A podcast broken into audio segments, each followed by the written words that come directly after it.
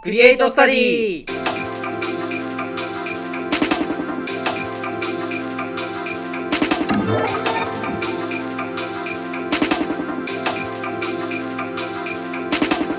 皆さんどうも中野志のせがですそして妖怪退治のエキスパートあら小山翔妖太怪退治はい妖怪退治もでしすかしてあれですかはい皆さん卒業万発が終わりましたあーそうねおめでとうございます前回の段階では収録時はまだ終わってないという状態でしたからねそう収録はあれだよね前回はそのリハーサルのその後すぐにやったからそうねまはだいはいはいはいどんな感じになってるか俺全然知らなかったんだけどそうまあ、一応配信段階ではもう、えー終わってましたけれどもって感じではありましたが、まあそんな卒業万発終わりましたってことで、まあ軽く感想戦というかっていうのもちょっと挟みたいなと思うんですけどそうですねまあ皆さん一番印象に残ってるリスナーの方が一番印象に残ってるのはやっぱり「キングダムラジオ」ああそうねそ「うまあ、ラジオね」あ俺がの王様大で変好評だったようでそうそうめちゃめちゃ、はいはいはいえなんかファンが増えたらしいよいろんな人がなんか聞いてくれてたっていうのを小山から聞くっていうのが俺ありかまらした聞くけんどでね毎回うんねそうそうまああのね多分歌が結構好きだった人がいるんじゃないかなっていうああなんかね小山のらしいですねそうそうそうはいはいはいはい替え歌のパートねそうそうそうあありれましがたねね多分ラジオ類を見ない他うのんラジオでは絶対やんないじゃん替え歌なんてまあやらないのかなそうそうそうそうそれが良かったかなっていうのと、はいはいいはいはいつ喋ったか忘れてるからもう一回喋るんだけど、うんあのね「キングダムラジオ」の俺が好きな点好きな点そうは好いきな点があってラジオって普通さこうやって、うんあの対話型を、まあ、みんなの前でやるからただの生ラジオみたいな感じなのがま放あそ送ういうの多研究かなっのたねそうそう卒業万発は一般的なラジオうでは、んなんだけど今回「キングダムラジオ」ってドラマのパートを入れたりとああっかたねあとはあの替え歌のパートだってその場で歌うんじゃなくてあらかじめ収録しそうた事の前を収録でしたそねうそうそうあとカラオケ風 なあのあれね映像ね そう映像に直して入れるっていう新しい試みをしてるから、はいはいはい割と俺はそれは今回楽しかったかなっていう感じですそうねですねいやまあまあ裏話というか「キングダムラジオ」での、まあ本番での裏話も多少あるっちゃうんですけどやっぱ一番のなんか心に残ってる部分として、はいリハーサルの部分のところで、はいはいはいはいまあ最初やるじゃないですかリハーサルやるでやあるやるのやる技術の方との、えー、とタイミングだとかそうだね打ち合わせっていうので、うんえー技術のじゃあ小山さんがじゃあこう喋ってもらいますみたいなっていうやるんですけど、はいはいはいはいあの全然息が合わないあってそいううそうそうそうそうそうそうマジでだ大丈夫かなって俺が心配になるぐらいやばかったっていう そうあの一応きっかけのセリフというかこのセリフを言ったらじゃあ音楽流してくださいねっていう結構ちょっとやまあ面倒くさいっちゃ面倒くさいと思うんですけど結構オーダーが細かでいからもね一応今回ね今我々の手元にあるような Q シートを作って一応まあお渡しはしてねそうやってたんですけどしてたはずなんだけどねしてたんですけどあの小山さんがそのきっかけのセリフを言ってもまず誰も聞いてないから鳴らさないってそうそいうそううそうそう、きええあそうなんかねならないから俺そう行ったよみたいな感じのセリフを何回か言った気がすそるうでしかも、あのーあれ誰も聞いてないというかあの笑ってくれないっていうそうそうそうそう一番アウェーな状態でのあそうそうそ うでそうねだからもうみみんなほ、こね自分の仕事に集中してんのうかんそれとも別のことに集中してるのか分かんないけど多分俺のセリフに対して笑ってくんないからそうあ俺リハーサルの段階で死を覚悟するそっていううそうもうあ終わったこの企画とはもうやっぱり思いましたよ思ってたリハーサル段階でそうそうでも本番の方が受けたそう本番受けたんであいや本番あーよくあの技術の人に心がないのかなっていうえでもね思っちゃうぐらい違違う本番の方が技術の人笑ってんのあそうなんだ1回ネタばらししてるはずなのに2回目の方が笑うっていう謎のどうなんですかそうそれはねびっくりだよねやっぱ聞いてなかった説は濃聞いてなか厚った説はある えー まあでも非常に受けが良かった「キングダムラジオ」ねはいありがとうございましたまあ人気があったらこう第2弾やるかもしんないうし、んやらないかもしんないぐらいのそう感じでね、はい第2弾をやるとしてもいつなんだって話はいつありますけども、ねみんなの前に公開できる機会はない、まあそうねまあまあそんな、えーキングダムラジオ」が夕方にありまして、はいえーあそうです「キングダムラジオ」遅刻したんですよ我々 よそうだねう考えたらそうだねえっ、ー、と何時からだっけ、えーと16時予定だったんですけど、はいはいはいはい僕らはこのラジオの中でずっと17時からですって言ってたんですよそうだね俺しかもなんかクリエイト万発ニュースでも確かあー17時からですみたいなこと言った気がそうするそうそうだからもうびっくりですよ我々も、ねお互い電車の中でえーってなって知らない知らないで面白いはのがいなんかあの夏香とセガからはい両方とも「小山いつ来るんだ」って LINE が送られてくるっていうそういや正直僕いなくてもいいんですそう小山がいなかったらあの曲成立しないかそうら、なんだよね小山だけでもいてくれって いうそうみんな言ってたみんな言ってたあの技術の人も講師の人も言ってたそうあのマジでセガがいなくても、ノートがいなくても大林がいなくても、うん誰がいなくても別にいいんだけど、うん小山がいないと成り立たないん意だ味がわからないからそしたらもそううそうねまあそういった、えーはい感じでまあてんやまんやではございましたけど本番もねそうだね、はいまあ、そこに関しては申し訳なかったですが、まあ、そんなツッコミナンバー、え、じゃあ、キキングダムラジオがありまして、はいで、まあ、その後、ツッコミナンバー選手権深夜にございました。でうんうんそちらに関しましては、後ほど、えー終了直後にはい収録しました音源ございますので、まあ、後ほどそれは聞いていただければなというふうに思いますが、まあ、はいそちらの方も大変好評だったのかなというふうに好評だったかあれはでもなんか、コメント欄は良かったっぽいっすよ。コメント欄の方っぽいの良かったっぽまあ、いやっですよ。ぱり俺が出てるからかなあー、なのかな。あんまり活躍してなかったですけかど、全然俺は活躍して野ない本がもう、大大振り回しそてう大振りましたねもうあの2すごかったですよ分半はすごかったよねあれすごかったですね。ねまあじゃあそなのでちらの方はまだはい配信残ってると思いますので、よろしければそちらの方ご覧ください。はいこんな感じですね。で、えー、まあちょっとたい焼き飛ばしまして、はいえーっと、私が出演させていただきました後輩 VS パートの、えー、パート決定戦かな後輩か。あれは上裸で何をしてたのあれは上裸 で、まあ私も何をしてたのかわかんないです。なんか元ネタがあったらしいですが そう、私も把握はしてないですや元。ネタは俺知ってるよああゼファーでしょそうそうゼファーらしいですワンね。ピースのフィルム Z のうん敵役はいはいはいのそのネオ海軍っていう総大将のゼファーがうん元ネタなんだけど、らしいんですけど、え名前なんだっまけ、あ私、セガーって名乗らされたっていう。えしかもさなんでそんなことやってんの でもあのね、もうこんなこと言って俺企画しないのあ れえ自分でやってないの何も言ってない俺俺今脱回ぎますって感じじゃないの違う違う違う ついてうん収録します、はい脱いではあっあ脱ていで言われたのあ言われた言われ言たわれたの脱いで髪染めて髪染めて うん何それみたいな感じじゃであそれが体について勝手に服を脱がされそう上乱になった上に髪を染められてそしてあれあれなんか漬 物をつけられ、ね重たいものを ぎぎ義足じゃないね義手義手みたいな感じのやつ義か手なね義手かそうそうそうそうあれをつけささ れほんで、まあ、ほまあ一応収録して、はいまあ、個人的には、うんうん自分としてはいい演技は比較的できた方なのかはいはいなはいとは思いってえー本番、えっとちょっと私会場いなかったんですけど生配信見させていただきまして、えっとまあ、正直ちょっと見ててはいうんとはちょっと思ったんですよ私も 空気ちょっとね不穏な空気が流れ始めてたんだけどねあのーまあ、確かに内容として、はいはいはい脚本としてあのー、まあ、キャラ設定だったり、うんうんうんでいうのであればあの脚本は正しいと思うんですけど、はいなんていうんですかねカメラ割りだったりとか、うんうんうんえっ、とまあエフェクト頑張ってくださってたんですけどちょっと余計すぎたのかなとかっていうのをちょっと見てて思ったんです壮よ大すぎたんだよねでも一応なんかこう、出演させていただいた身としては、うんあのお疲れ様でしたとか面白かったよって言いたいじゃないですかやっぱあの監督の方とかに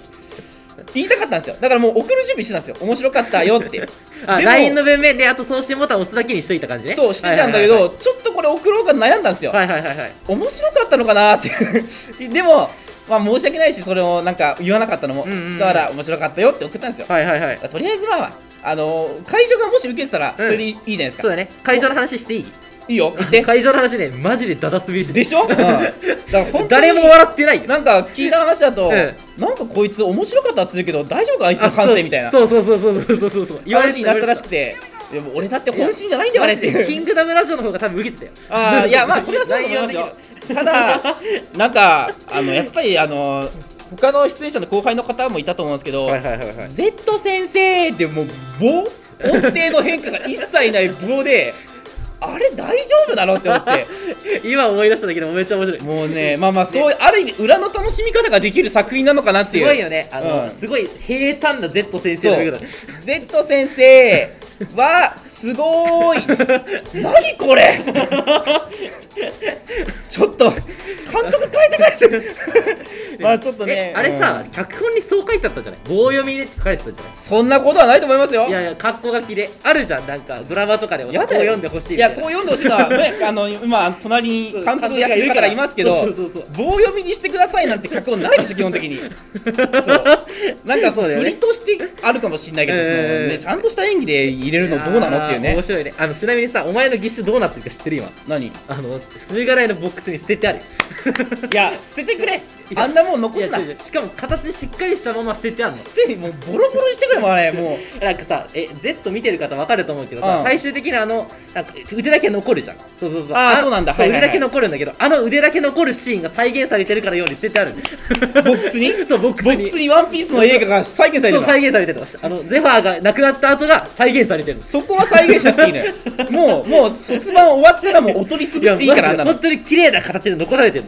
頼むから俺のキャリアにかかるから残さないでくれあれ もう本当にいいずれ持ってきてまたつけるからやもう嫌だもじゃあう 次回さいいあでのす就職先に送ってるよ いやいやいやあの危ないあの手なんかリベンジポルノ的な さリベンジなんかほんとそんな感じよもうデジタルタトゥーを残す そうそうそうそうそうまあある意味アナログですけど、ね、アナログタトゥーえアナログではありますけども まあまあそんな感じですかね卒業バンバーズ、はいそうねさあというわけでえー今回はですねクエイトサリー初のゲストがもう最終回直前ですけど、はい来ていただいておりますということでそうなんです今回はなんと、はいはい僕のドラマのさ集大成とも言うべきたい焼きのあらおーあり監ましたね督をしてくださった神尾くんあがら来てくれておりますごいですねありがたい話でございますはけい、といれどうこもとで最終回にして初ゲストそうですよやばいよねマジで通常回最終回なんですけそどうまあある意味さ通常回なのかどうかっていうところは微妙がないんですけど最も、終回にふさわしいゲまスあそうトでかなすとね思ってる、そうえーということで、えーまはあ、い最悪のお話だったり、いろいろさせていただけたらなというふうに思います。で、いまあ、先ほども言いました、卒業万発で行ったツッコミナンバーワン選手権の終了直後に収録した音源もございますので、まあ、結構盛りだくさんなそうだね放送となっております。はいというわけで、クリエイトサリー通常回のようで通常回ではございませんけど も、今週もよろしくお願いします。お願いしますクリエイトスタディ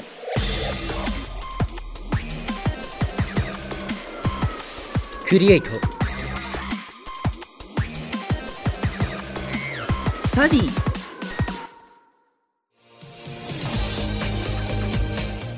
クリエイトスタディは過去の放送も配信中ラジオコントを5本収録したクリエイトストーリーもいつでも聞くことができます。 Spotify などたくさんのプラットフォームで聴けるからぜひ聴いてくれよな中野支部のだよねだよねだよねだよねだよねだよねだよねだよねだよねだよねだよねだよねだよねだよねだよねだよねだよねだよねだよねだよねだよねだよねだよねだよねだよねだよねセカトショーのクリエイトスタディはい、どうもこんばんは、えー、セガでございます。そして、小山翔です皆様のアイドルアイドルはい、皆という様このと王で、様ねはいさあ、えっ、ー、と、卒業万発直後収録ということで、あの、はいまあ、いつもの配信に今多分付け加えの状態で載ってると思うんですけれども、なるほどなるほどなるほどえっ、と、まあ、ちょうど今、ツッコミナンバーワン選手権というはい生配信企画が終わって収録してるって感じで、で、まはあ、いちょっと偶然ね、ゲストの方といいますか、えー参加してくれた方がいましたので、はいゲストとしてお呼びしたいなと思います。じじゃゃあ、あままずず、俺呼んでいいですかはいどうぞはいじゃあまず大林くんどうもー中野支部長前中野支部長の大林義也ですお願いしまはす、お願いしますそして期待のの中野の期待のスーパールーキー野本くんはい、リスナーの皆さん、こんばんは。こんばんはこんばんはこんにちはこんばんはおはようございおはまようすござ眠いいますなちょっとなもうなあこんばんちあは。こんばんちは、はいということで。ということでこの4人で今回は、はいえー、と喋っていきたいと思います感想戦ですね感想戦でございます。は、はいいということで、お願いしますまあ、あの、順番にとしますと、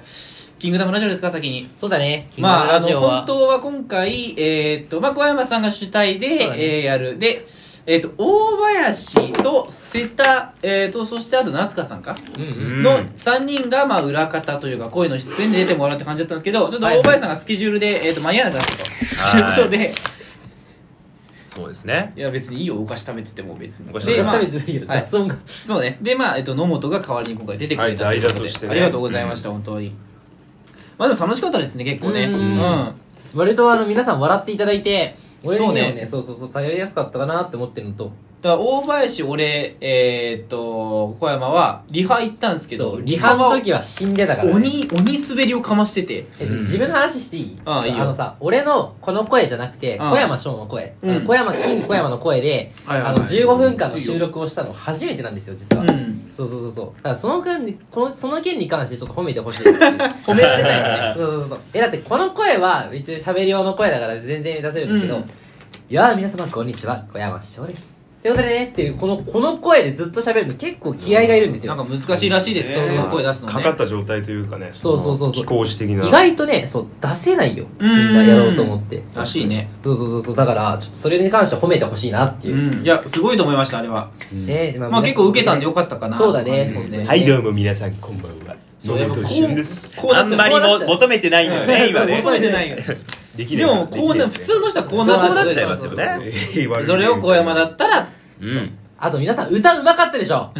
歌うまか歌っったよてたねんですよねそう歌歌ったんであれ実はあのー、まあ本当かどうかわかんないですけど才加さんが面白かったと言っていてあそうねおー噂はちょっと聞そうでいしたねてますけどあーねいやー本当にね作詞作曲小山翔ということでねよく頑張ったなと思います、よ くはい頑は張っいはたよねい。まあまあ良かったと思います。はいこれありがとうございま面した白かったです。というわけで、まあそんなキングダムラジオがありまして、まあはいそこから時間空いて、ツッコミナンバーワン選手権がありましたのよでいしょまあ、ツッコミナンバー選手権は私が司会という形でいらしていただきまして、えーこの3人の方に出ていただいたってことだったんですけれども、はいはいまあ本当ほやほやですよ。さっきやり終えたばっかりで。 15分ぐらい前に終わったんだよね。はい。そうそそうれで、そうまあまあ、ちょっとまあそうですね単純な感想を一人ずつ聞きたいなと思うんですけど、じゃあはいまず小山さんからいきましょ俺うかか。らね、もうもちろん。えー、なんかね、ツッコミってマジでむずい。ワードセンスがなさすぎるのかななんか10秒間で考えなきゃいけないって言われると、あ、俺面白いこと言わなきゃってめっちゃ考えちゃって、わかる。面白いこと言わなきゃっつって考えたことって大して面白くないっていそうね。そこが一番難しいんですよ。そう面白いこと考えよう考えて出そうとしたら一番難しいところ。全然出ないよね。そうで、結局さ、普通に突っ込んだ方が面白いっていうさ、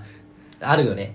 そんなそこうとなねい。何気なさが面白い場そ合うもそあうるそうしそ。うそうそうね。んこうなんか、か、かけて言ったことってあんま面白くないけど、なんか、さらっと言うのが一番面白いみたいなそうね。そうそうそうそっうていうのはありますしよかねも。今回こういう企画だったからあーそうなんか割と問題数が多いじゃんそう、多かったね。そうそうそうだからなんか気持ちのなんだろうこの一問を逃しちゃいけない感が薄まっちゃって、うんそうそうそうあ次頑張ればいいやと思っちゃったのがちょっといけないかなとか思ったりするはいはいはいはい。なるほどな。そうそうそうそう、まあ、小山さんこんな感じ。はいまあ、じゃあ、大林さん行きましょうか。どうぞ。笑い むず笑いむず。感じがそうねそうねそ。確かにな。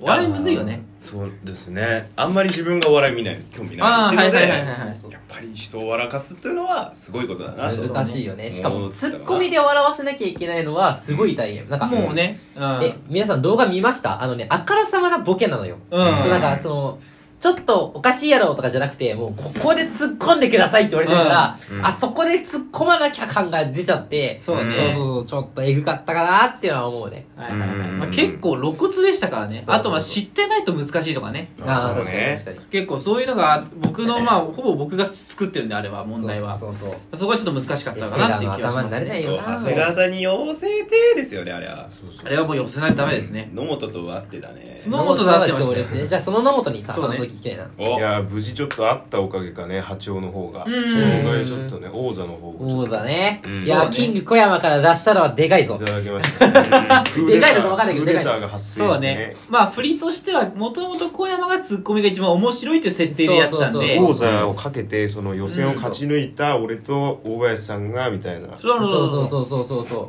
そうなんですよちゃんと配信聞いてくれたのねそうね ちゃんとクあリエれイト中されてる配信でしか言ってなかった設定ですからねそう正そうそうそう直ねそうありがとうございまにす関してありがとうございまあまあそうそうです、そねんな感じでやらせていただいて、まあ、今回は野本が優勝したということでしたけど、そうだねあのさ思ったんだけど皆さん、やっぱりさなツッコミナンバー選手権面白かったですよね、うん面白かったですよねって俺らがどういやそうのどう俺らが言うことではないんだろうけ俺どらが言うことではないけど、うんなんかあれをクリエイトスタディにするかどうかっていう案とかいろいろとあってそう長谷川と話したりねあしあてそたの企画枠自体そをうね企画枠自体をクリエイトスタディにして、で、ゲストとして、ヨシアとか呼んで、はいはいは喋いろうみたいな、あったけど、うんあれじゃなくてよかったなっていうのは結構思ったりする。そうねそうそうそうう。それ思ったねなんか、フリートーク、さっきさ、セガが言ってたんだけど、うんそうフリートークが前の番組であって、その後もまたフリートークとか、で、多分これクリスタ万発流れた後に流れるんだっけ流れてますねもう終わってますねそうか、クリスタ万発みたいな企画をもう一回入れたとしても、なんかやっぱりフリートーク感が外せなくなっちゃうから、んだったらね、やっぱり、そうね、こまあ、うやって前後の企画の関係とかもあっそうたし、ね、そうそうそうちゃんと笑わせる企画って言っちゃ変だけどそういうのがあった方がいいんじゃないかちゃなんってといしうたのは企画でよかったかなっていう気がしそうまそすうそうねそうということそうでねまあまあそんな感じですかねそんな感といじかなうわけでもう深夜ですのでここら辺で終わりにしましょうかそうだねというわけ眠いで本当にあのお二人の方ご参加ありがとうございました、ははいありがとうございましとたいうことではいありがとうございます。い、というわけで以上、えー、卒業版まず振り返り、えー収録でございました。ありがとうございました。あーしたお疲れ様でしたお疲れ様でした飲み行こうウーバーイーツウーバーイーツクリエイトクリエイトクリエイトクリエイトクリエイトスタディはい、お送りしております。クリエイトスタディ。では、クリエイトスタディ初のゲストをお呼びいたしましょう。じゃあ、自己紹介の方お願いします。はい、えー、封建4年の、えー、たい焼き原作総監督亀尾大観です、よろしくお願いします、お願いします。はいということでなんとさっきも言ったけどたい焼きの監督さんが来てくれました、そういうことなんです。皆さん、たい焼き見ましたかドラマね。見ましたか見ましたか、なんとキング小山師匠が出演しておりますはいはいはいはいはい。イエイね、いやーあれはね、マジで楽しかったし、あのねドラマとしての完成度がすごく高いと思う、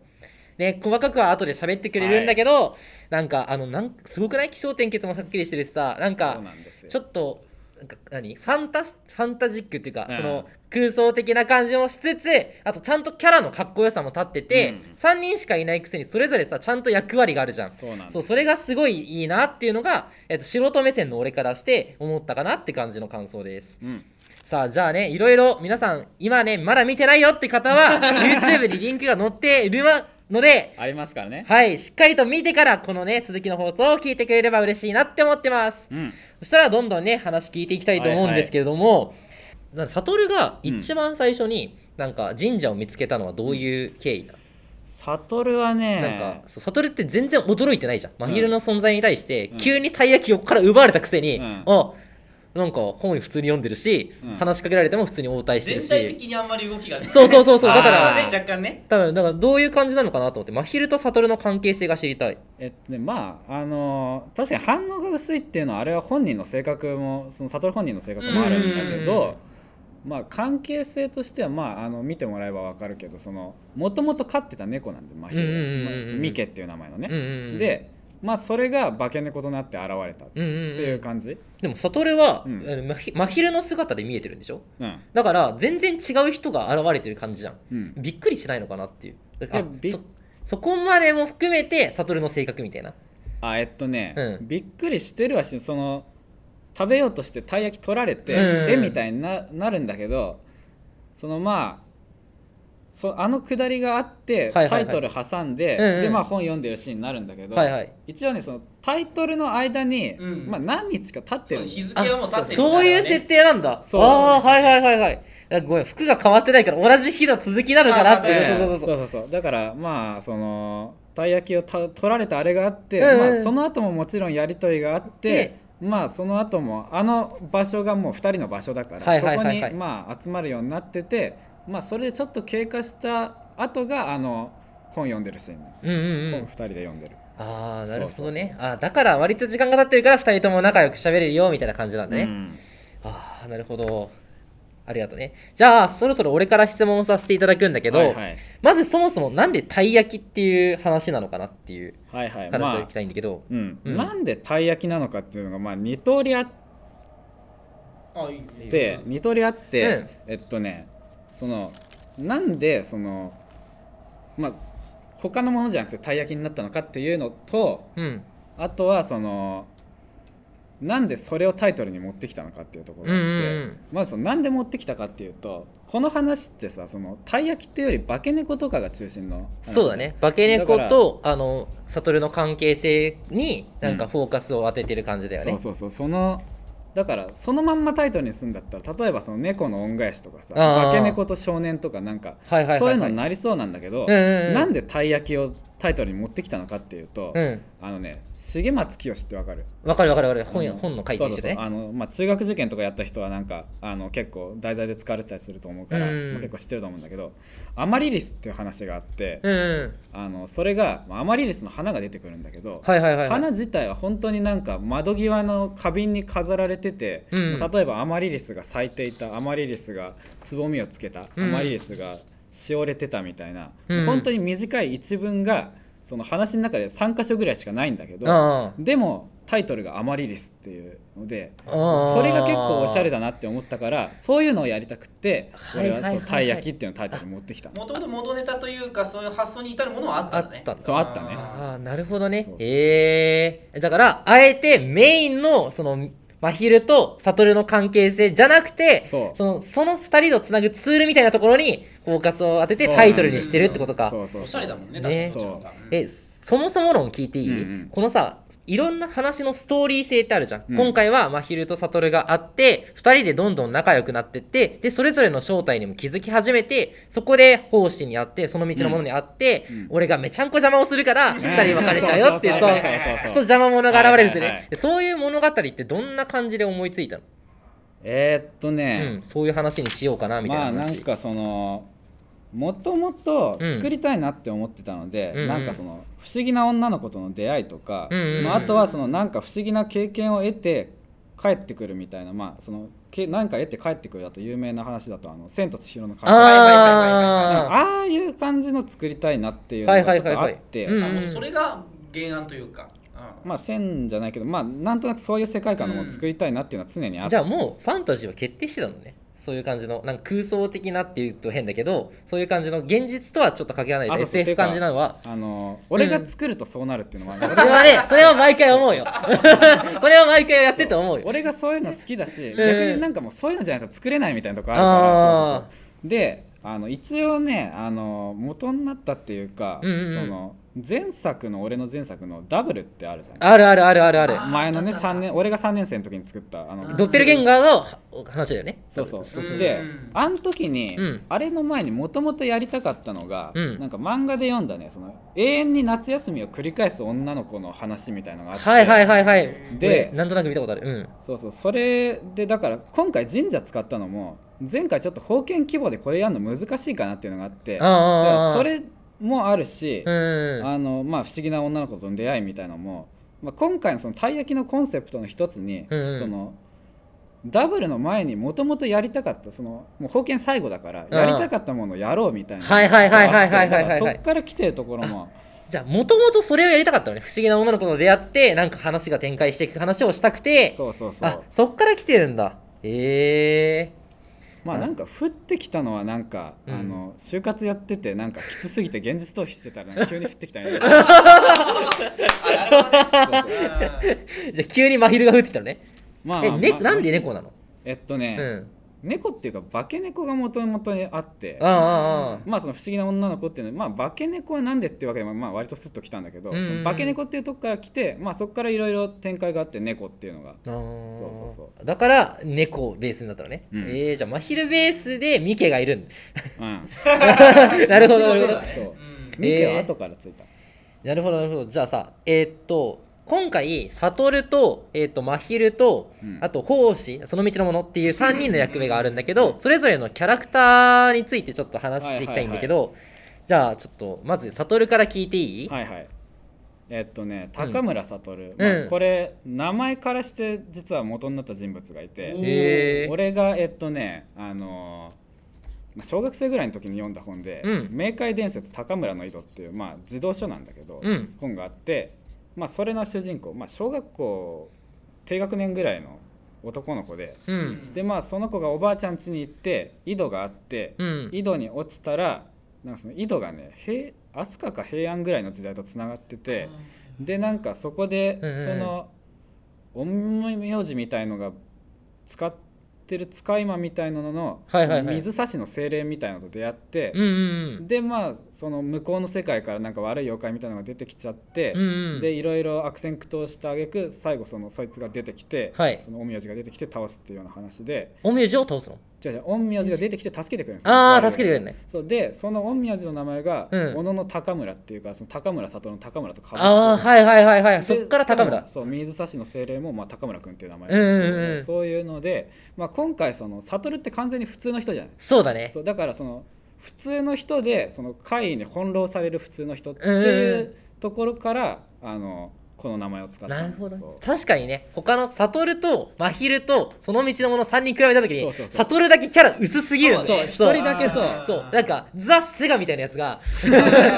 言う特平ね均的な感じ徴のキャ平ラではあ均ります的な感じの特徴ゼロみたいな感じのキャラがねごめんねそういうこと言っちゃいやいっやそ れはいいそれはいいよ際立たせるあてれねねあなるほどねそう確かに確そうかにねああなるほどじゃあ真昼の方を聞いてみたいなそうマヒル、なんでマヒルなのってねそうマヒルの名前は、うんえっとねあのウルトラセブン X あのウルトラセブンのうん2005年ぐらいだったかなそのまあ深夜帯でうんなんかリメイクした大人向けのまあ13話ぐらいのうんうんうんウルトラセブンがあってうんうんうんでそこに出てくるうんあのエイリアンと恋に落ちたんだけどうん結局殺されちゃった女の人でああまあ話がどういう話かっていうとそのまあ恋に落ちてうんでもそのエイリアン水が苦手だったのねああはいはいであの水が苦手だから絶対近づかないとあでもその女の人はそのなんかその人を思うあまりそのなんか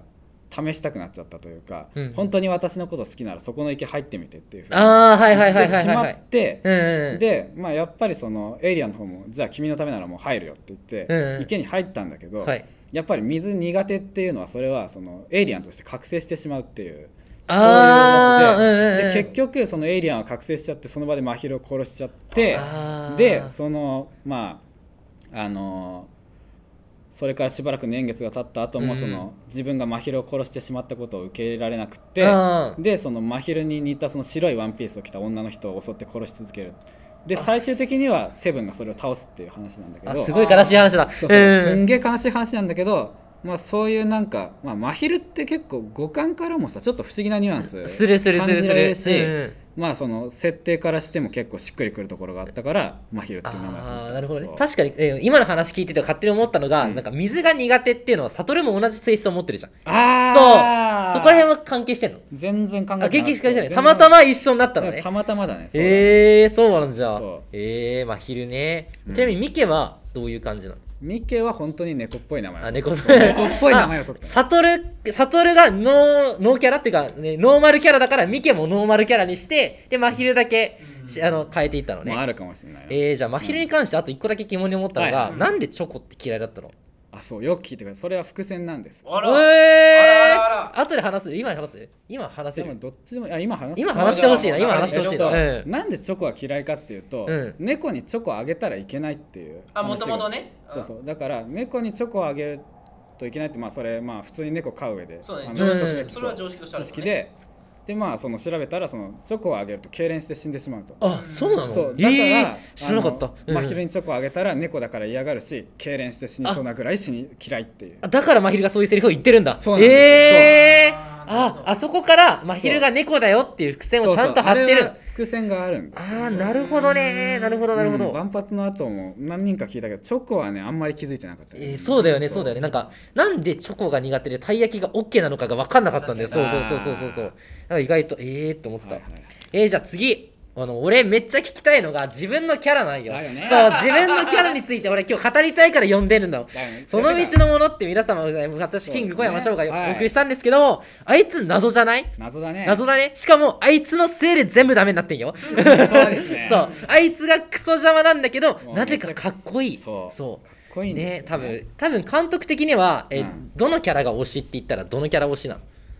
いやその道のものだまあ、おー、そうですちねょっと嬉しいじゃあそれについてちょっとめちゃめちゃ聞いていきたいな、はいはいはいなんでまずその道のものって名前なのそうこれあの名前が3段階変化してるの実はあそうなの最初は、うん陰陽師っていう名前だったあーはいはいはいはいでまああの小道具とかをね取り寄せて、うんあのうん傘があって、まあ、ちょっと自分でも着てみたんですスーツ着て、はいはいはい傘かぶって術持って、あの尺状持ってってあれねあの悟に近づいてくるシーンの格好ねそうそうそう、はいはいはいはいであれを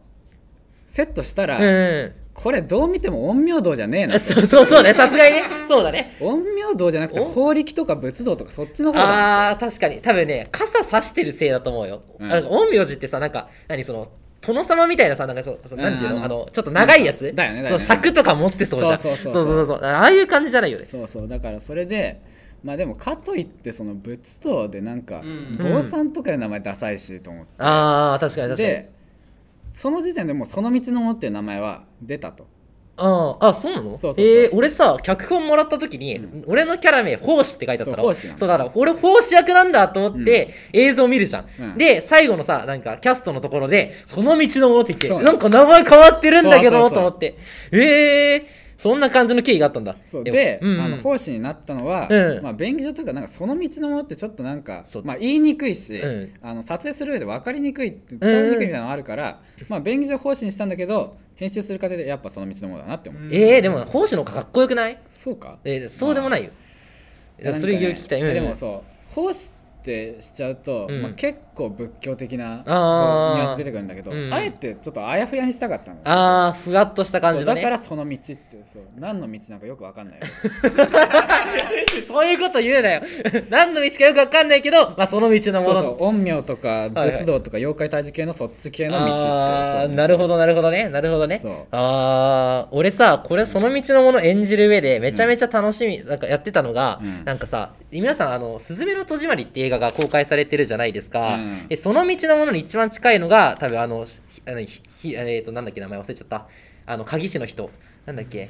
なんだっけめちゃめ俺ちゃ名前がミ忘れリちゃシっュたなんでちょっ とちょっと誰誰か調べよう調べようあそそういう人がいたのそういてるいたいてるいたそうめちゃめちゃイケメンでそういう人がいて、うんでその人があの基本的には主人公女の子のあ恋人役みたいな感じのめちゃめちゃイケメンなの、んそうそうそうでだからその道のものもイケメンにしようと思ってわあすごいかっこいい人にしようって思ったんだけどかっこいい人すぎると悟がただかすんじゃうだけなるほど悟から寝とった感じになっちゃうから、うんそういうの良くないなと思ってじゃあかっこいいくせに気持ち悪い感じのああのわかるなんかそのゾクゾクくる感じを演じてやろうと思って、あの俺が演じたキャラになってる声の質とかもあのイケメンな声してるくせにちょっとねちっとくる感じにしてみたんだけど でも怪しさとかちょっと悟にとってそのまあちょっと嫌な対象みたいなのは欲しかったから、んいやそれは良かった、あよかったよかったええー、じゃあ見事なんかニーズが噛み合ってた噛み合いましたねいや迷ったんだよねその小山を、ええ小山と大がいて、ええどっちを奉仕にしてどっちを悟にするかちょっと迷ったんだけど、はいはいはいはいはいはい小山は奉仕だなってなったんですよこれあそっちから決まったのね悟じゃないなってなった悟じゃなさそうだねどう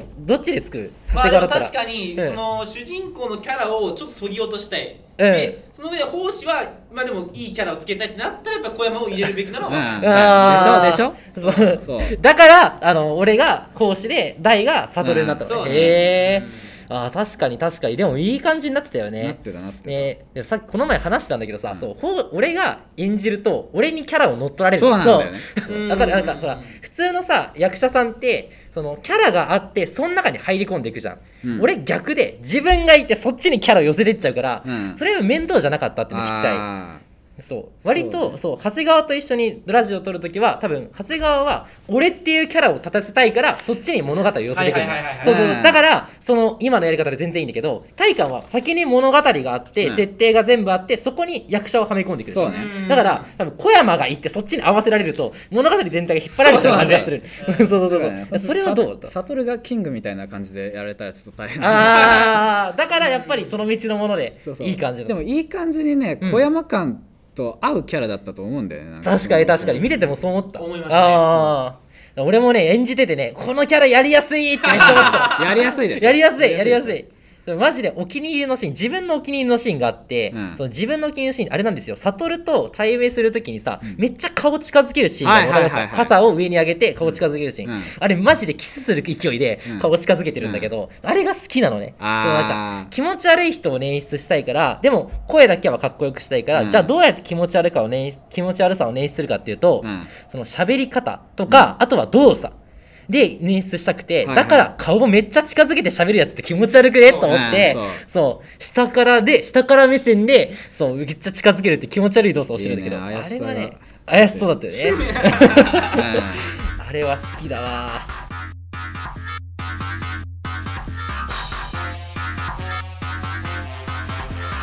クリエイトスタディあのさんうん あれじゃんなんかまひるが、うんその悟を助けるシーンがあるでしょ、はいはい俺が韻を結んだ後にあるねあるあるある危ないっつってどけるシーン、うんあれさなんかノイズがかかってたりするシーンが前になるんだけど、あれどういう感じなのあれは、うんうんあのーいや奉仕がその、まあ、術みたいなものでそうだねその悟に対して、はいまあ呪いみたいなものをかけたと、はいはいはいはいはいで、まあ、それがどういう術かっていうとその幻覚を見せる術で、うんうんうんまあ、実際には悟はもうその海の崖の方に向かって歩いちゃってるんだけど、うんうん普通になんか林の中みたいのを歩いてるあよあうのな公園のシーンを歩いてる感じそうそうそう、はいはいはいはいだからそれで悟はもうそれで普通に家の方に向かってるみたいな感じで能天気に歩いてあーるでも、うんうん真昼は妖怪だから、うんうんまあねここはあの視聴者の解釈に委ねるところでもあるんだけうど、んうんうんちょっと気づいてるか完全に気づいてるかぐらいで、うんその悟よりは明らかにその異変に気づいてるあーだからそのだんだんまあ海に近づいてるんだけど、うんうんうんこれやばいなっていうのは真昼は分かっててだからどこに向かってんのってセリフがあるのねそうなんですよああそーうなるほどなるほどなるほどああえあはいはいはいはいはいはいなるほどねごめんなさいね はいはいはい、うんでだから危ないよってどけてそうでそこからえ真昼はなんで死んじゃったの死んじゃったのいなくなっちゃったの真昼は死んではないです死んではないのね。 死んではない死んではないの死んではないあれ、死んじゃったのかと思ってた。死んではないんです俺よの術で殺してやったのかと思ってた。殺されてはないの殺されてはないのね。はいはいはい。なるほど、なるほど。一応ハッピーエンドだからねうん一応ね一応ねちなみに、体感が一番こだわったシーンはどここだわったシーンうね、ん。で、ぜひね、奉仕のシーンであってほしい。 奉仕で、その道のもののシーンであってほしい。俺的には、その、うん真昼と悟が歩いてるシーンよりも、奉仕が出てきてるシーンの方が、自分が撮ったからさ、その馴染みがあるから、そっちの話にしてほしいんだけど、どこら辺あ、今でも脚ね本ある。うんうんうん。あるけどどこだろう、でもねえ俺、尺上をね、パンパンやるシーン好きだったよ。個人的にあれもなんかねそのちょっと近づいてくる感じがね、ええ結構いい感じになってたからあれなんですけはど、いはいでもあれだよラストの,、ええあの神社に切り替わってにゃーんっていうあれ結構こだわってるタイミングとかも結構細かくやってたし確かに確かに確かにしかも、うんあのさ皆さん見ましたあのシーンすごいよ体感のこだわりが全部詰まってるんだけど、うんあのね周りが静かになるの一瞬だけそうだねそうなんか基本的にはさ俺ら撮ったりしてても、んそのざわざわしたりさ周りの環境音ってどうしても拾っちゃうじゃん、うんでそれを最後のシーンだけ一切ないんですよいやしかも一応拾っ拾ってはいるんだけど鳥の声とかちょっとすやるったけちょどっとだあけねでも、多分あれじゃんにゃーんの前って3秒ぐらい何もないんだよねなんやそう。そのせいで、もうなんか人が音にめっちゃ集中するようになったからの後の、にゃーんって声が、んあ、まあ昼なんだなっていうのがあって、俺それはね、そう確かに確かどに。こかにはいるっていうジャッそうクそうそうそうそう、んまあちょっとその辺の話もねしたいけどおあーえ、してしてして。えどうしますかちょっと奉仕掘り下げもまだあるんだあ、けど奉仕掘り下げから行こうか、じゃあ。じゃあそっちか そう俺が、俺が気になるのそっちだから、はいはそっいちはいで。えっとねええ講師、まあ、年齢からいこうかえっとね、はいはいあの俺の中であいつは、うんあの普通の人間ではありえないような年月を生きてるおー、はいはいはいはい。でそれもまあ江戸とか明治じゃ済まないレベルだよねあ、あのそんな昔。平安とか室町とかそのぐらいで、うんうんうんまあ、これがねあの結構あるんだけど、うんうんうんあの東宝プロジェクトってわかるわかるわかるわかるわかる。あれの世界観で、まあ、あれ説明すると、うんうん。長野県の山奥あたりで、うんあのそうそうそうあの人間と妖怪とか神様とか共存してる世界がある、おー、はいはいはいで、まはあ、い。教会でこっちの現実世界とはあの隔てられてうる、ーん。なんで隔てられてるかっていう話をするとそのまあもともとその、まあ、人間とかが妖怪とか信じてて、うんうん存在してたと、うんうん。であの神の力とか妖怪の力の源泉って何だと思うえー、えー、なんだろう人の信仰解信じるから報われるみたいな感じおおすごい当たった当たっ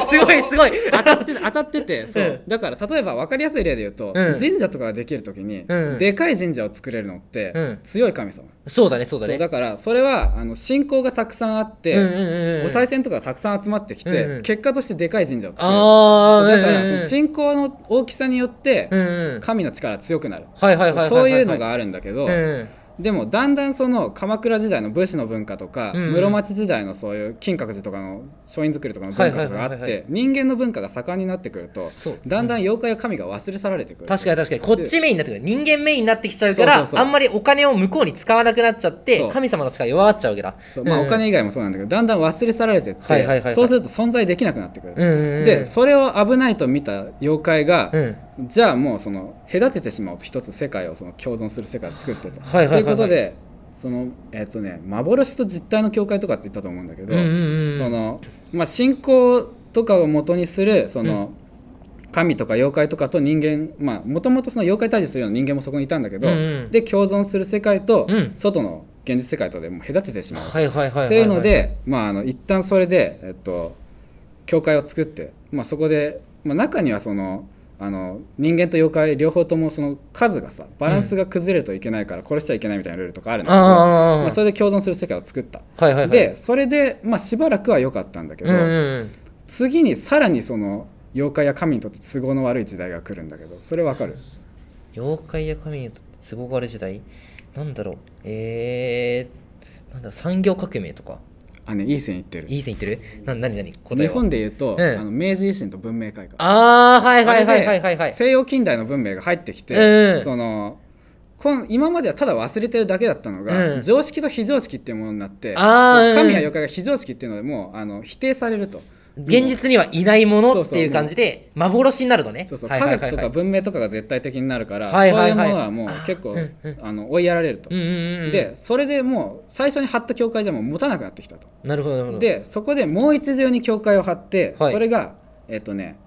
常識と非常識の教会って言って、はいはいはいその外側からの科学とかでその信仰とかその伝統的なものを否定する力と、うん内側の妖怪とか神とかの信仰の力のそのぶつかり合いを利用して、うんさらに熱い教会を張ってそれではいはいはい二重の結界でその世界を隔離したと。はいはいはいはいでそれで今まで続いているのがその東宝プロジェクトの世界ああなるほどねだうかんうんうんうんあの奉仕の年齢もそこから来ててその、うんうんまだその妖怪や神が現実にそのいて、うんうん人間とその、まあ、普通に身近にいたような時からやってるっていうちゃんと信仰をみんながしてた時代から奉仕生きてるんだそうそう、ええじゃあ何歳ぐらいなのまあ軽く1000年ぐらい生きてるぞそれ、まあ、そんぐらい生きてるかもしんないんだけど、はいはいはいはいでもその見た目的には俺の設定上あれは、うんまあ、20後半から30前半ぐらいの見た目ってうんいううんので、うんでまあそのあの仕事をやってるうちに、うんその法力とかあの、妖怪とかの波長みたいないろんな力を受けてるうちはに、いはいはいはい精神的にも肉体的にもそこまであの追いぼれた感じにならずにあーあそこまで来てるっていう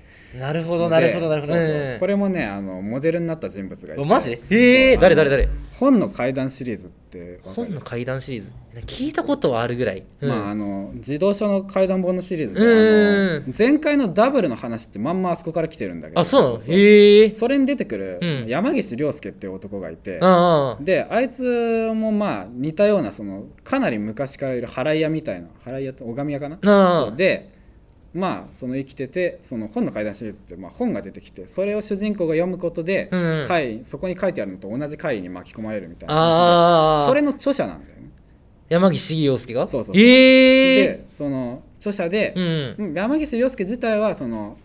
昔そのなんか妖怪とのいざこざであのなんか時空の狭間みたいなのにとらわれたお姉さんを助けるために、うんうんうん本物の階段だけ100集めて、はいはいはいああのなんかそれでそれを妖怪に渡すとみたいな話で、あでねえっと最強の妖怪ってなんだと思う最強のぬらりひょん違いますね、えー多分だいぶマイナーなやつでえだいぶマイナーなやつなんだろうわ和乳道とかじゃないよねワニードと思う全然有名全然 有名全然強くないとか言うてなんなかんだ一よ応その話上も、うんあの強すぎてやばすぎて設定がほとんどないっていうええなんだろあ一応設定だけ言おうか、うんあの百物語を全部成功させた後に出現する妖う百百鬼百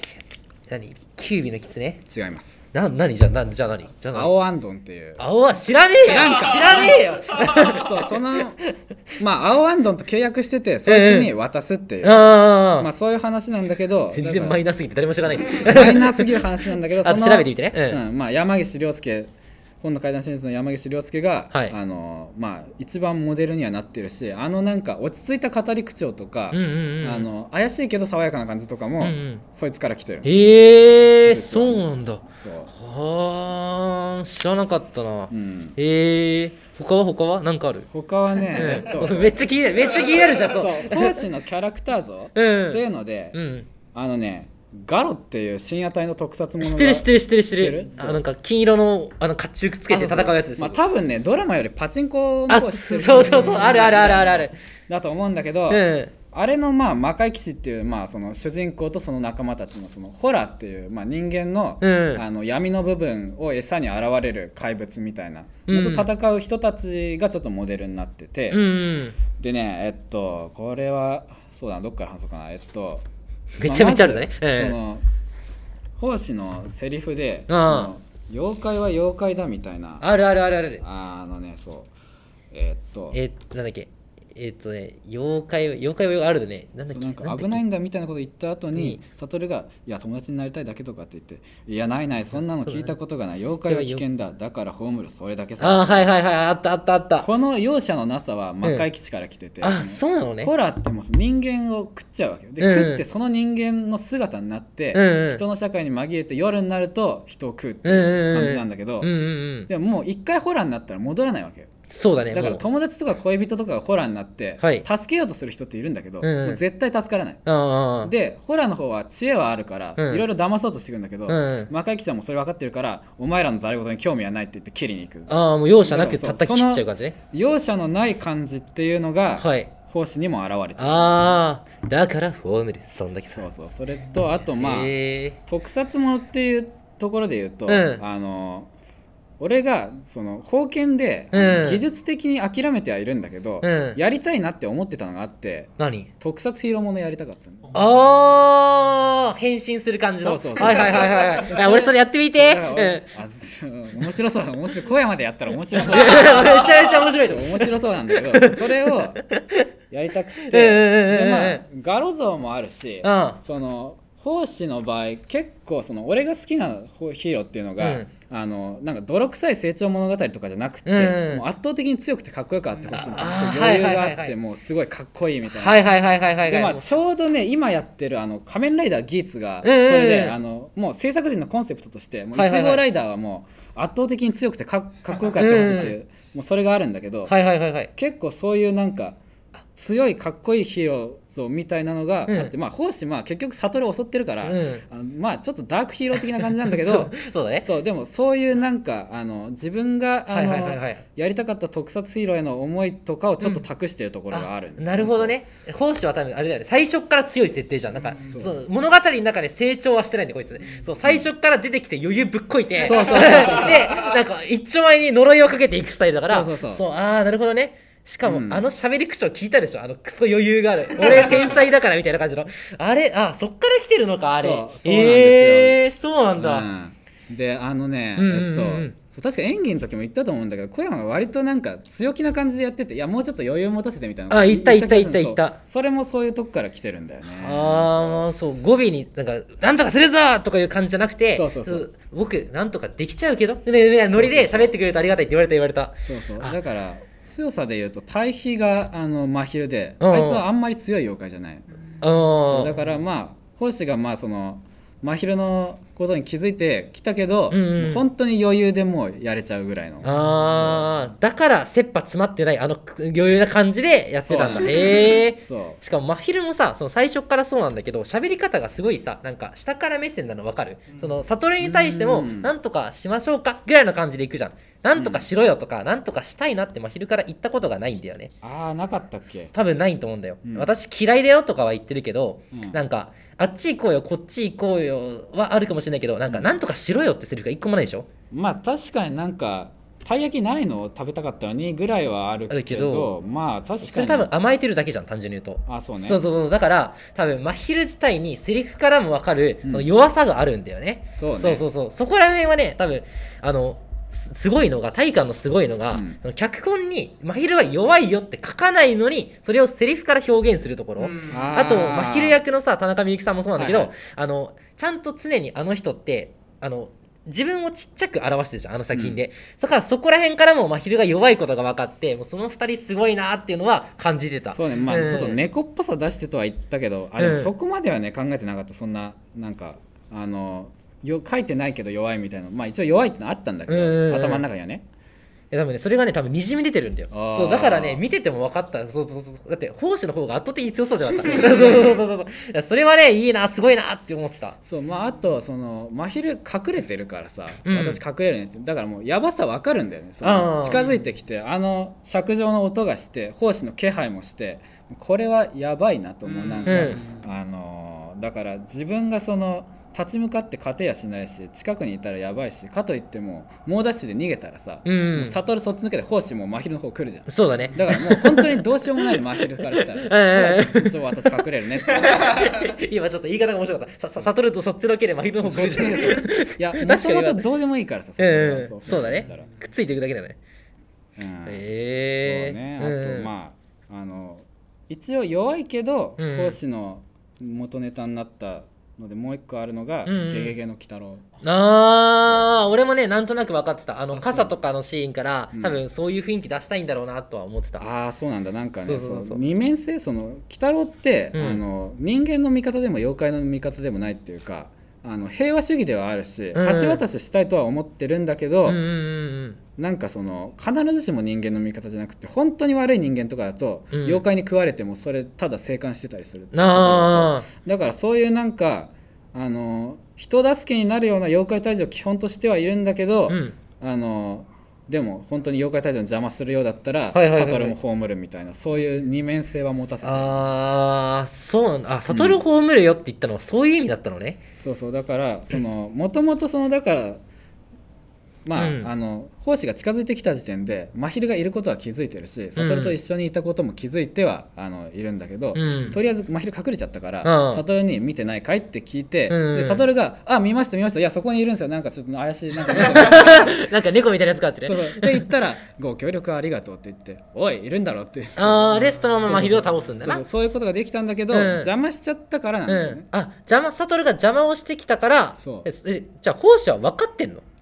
ついてんのは真昼がいることは分かってんのもう完全に分かってあだからもう分かってきシてャランシャランの時点で、もういるなっていうのは分かってああああああえ普通だったら黙って通り過ぎるのにわざわざこんなことやって、ね、振って尺状鳴らしてるってことは分かってんのか、まああれ歩いてたらなるんだけ どななるんだけどそうそうだから分はいはいかって普通に正面から来たああなるほどねえだからえじゃあ悟を殺そうとしたのはそれが理由なのそれが理由そうだから邪魔されて、こいつみたいので、うんででも真昼が助けて、うんうでん真昼離れて逃げてって、うんじゃあもういいよ見逃してやるよお前はっていう感じであだーから悟が見逃されたんだうんうんそううんだからこの物語の一番のハッピーエンド要素はその悟がその昔世話してた猫に助けてもらったっていうああ猫の恩返し要素がちゃんとあるそうそうそうそうそえう俺さそのは話で一番さ好きな奉仕のせ、なんか性格っていうか、奉仕って常に余裕ぶっててすごい力を秘めてるよっていうのは設定上あるうんって聞いてたんだけど、はいその奉仕がなんと悟りに向かって攻撃を仕掛けるっていうのがすごい好きなんだよねうんあーわかるなんか本当だったら真昼だけを追ってけば普通に倒せるはずなのに、なんか逆上するかなんかで悟を狙うなんか そうそうそうなんかしないけど逆恨みかなんかしてあーそうなんかその心の弱い部分さなんか奉仕の心がなんかちょっと幼いっていうかさ弱い部分で悟を襲ってるのかなっていうのがちょっと好きなんだよねなんかあー完全無欠のヒーローなんかパワー的には最強なんだけど、なんか心がなんかちょっと悪役歩きのさちょっと弱い感じで悟を狙ってるのかなって思ってそこが好きだったんだけどそれはあんま考えてないのあーあんまりそう奉仕の弱さみたいなのはあんまり考えてないけど、うんうんそのまあ見逃したとかそういうところでは、うん基本的に奉仕はもう悪い妖怪しか見てなかったね今まあでーだけど真昼はその悟を、うんあの助けたじゃない、うんうんうんで助けてしかも本当は一緒にいたいのに、うんその悟から自ら身を引いてったっていうのを見て、うんうんうんちょっとなんかあの揺らぎがあったというか今までは本当に悪い妖怪ばっか見てきたのに、うんうんあこいつ違うなっていうのはちょっと奉仕の心にはあったっていうそあーだから許してやったのかうそうだねへえー、そうなんだクリエイトスタディえー物語についてももっともっと聞いてっていいですかいいですよはいなんかなんかあるそうですねこう語りたいみたいな今の話で、うんうんえっとそうハッピーエンドなのかっていう話なんだけど、うん悟は完全に許されました、うんただ真昼に関してはちょっとよくわからないところがあるそうだねで逃げました、うんで、まあ、神社も消えましたで真昼はどこかで生き延びてるけうど、んうんうんまあこれであのめでたしめでたしってするもよしだけど、うんうんうんうんその後奉仕が追っかけてって、うん真昼を殺したっていうのも十分ありえるあああるあるあるあるあるあのにゃーんの後でしょそうにゃーん の後でしょうん仕事はしっかりやるっていうのもねえじゃあそれはもう読者のに判断に委ねられてる委のねてる、えワンチャンそのにゃーんのセリフがある前に奉仕が殺しちゃってる可能性もありそうじゃないなんかにゃーんっていうのは悟のなんかあの記憶から出てくるにゃーんでそのもう実は浜昼が死んじゃってるよみたいないやそこはねそれはない違うその、うんにゃんはその本当にま真あ昼の声な離のれたけうど、ん本当に真昼の猫の声でその、うんまあ悟を思ってというかあーその離れたとこからでもそのまあなんか見守られてるうじんうんゃないけど、うん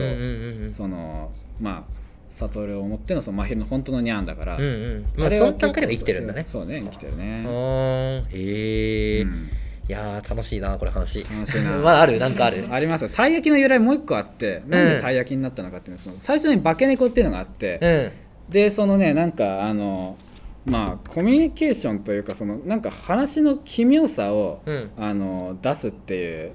あのところを考える上で、うんなんかただ話してるよりそのなんか物を媒介にすることで奇妙さを出したいみたいなのがあってでそこから何か使おうっていうのがあって、うんで化け猫っていうとこから、うん魚系の食べ物だなってあで来てあうん でもまあ生魚とか焼き魚とかだともう着眼 に焼き鮭とか持ってきて面白いねあ焼き酒作ってきたんだ めっちゃ面白いそうでうんかといっても魚肉ソーセージとかだと風情がなあー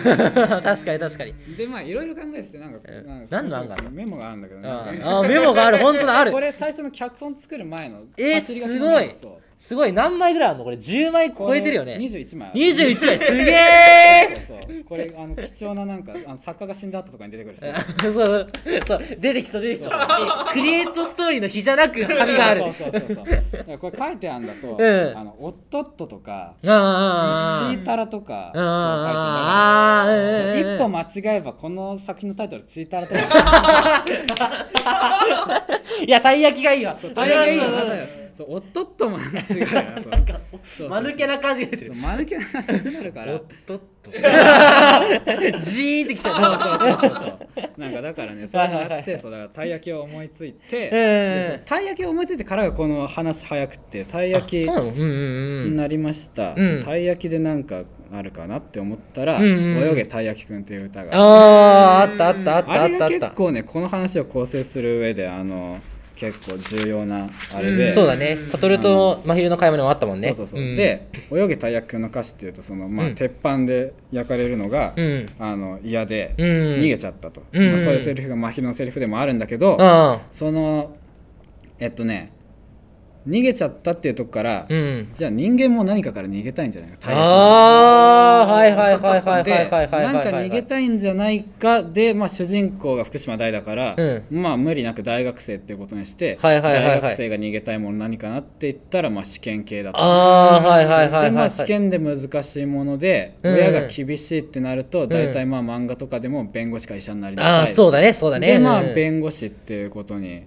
ししててうんってするともともとねその神社を使ってたのは、うんその妖怪と出会う上で、まあ、その神が宿る場所っていうことでは選いはいんはいはいはいはいでたんだけどでも司法試験ってことは合格祈願っていうそういう理由付けができるそう。なるほどねそうだからそのえーうんたい焼きにタイトルが決まって泳げたい焼きくんが出てきたこ とでそのたい焼きと司法試験と神社っていうのはすごい綺麗に伝わってるんですよそういうのがあったんですよだから最初のシーンがあの感じなのにええそうすげえうそんううなんうんだんうよんだから今回ね相当俺なんかうまくつながったつながってるねうんすごい綺麗だよ綺麗に思いついたなってうんうんうん思ってるんだよねああいいないいなそうえじゃあなんかいろいろ聞いていきたいのがさその真昼で思い出したんだけど、その真昼と大で思い出したんだけど、なんか大がさその助け大とか言っちゃったえっと悟が助けられて悟が真昼どこだっていうシーンあるじゃん、うんあそこで悟めっちゃアップになってんだけど、うんあの話って実はあるあったりするでしょあります ねそうあの本当もちろん引きでやりたかったんだけど、ええあの坂登ったとこであのみゆきが向こうにいてああ立ち上がっちゃって これあかんやんそのいないいないっていうシーンなのにええ思いっきりいるってなっちゃうとやばいからアはいはいはいはいップにしたんですね、あああなるほどなるほどなるほそどう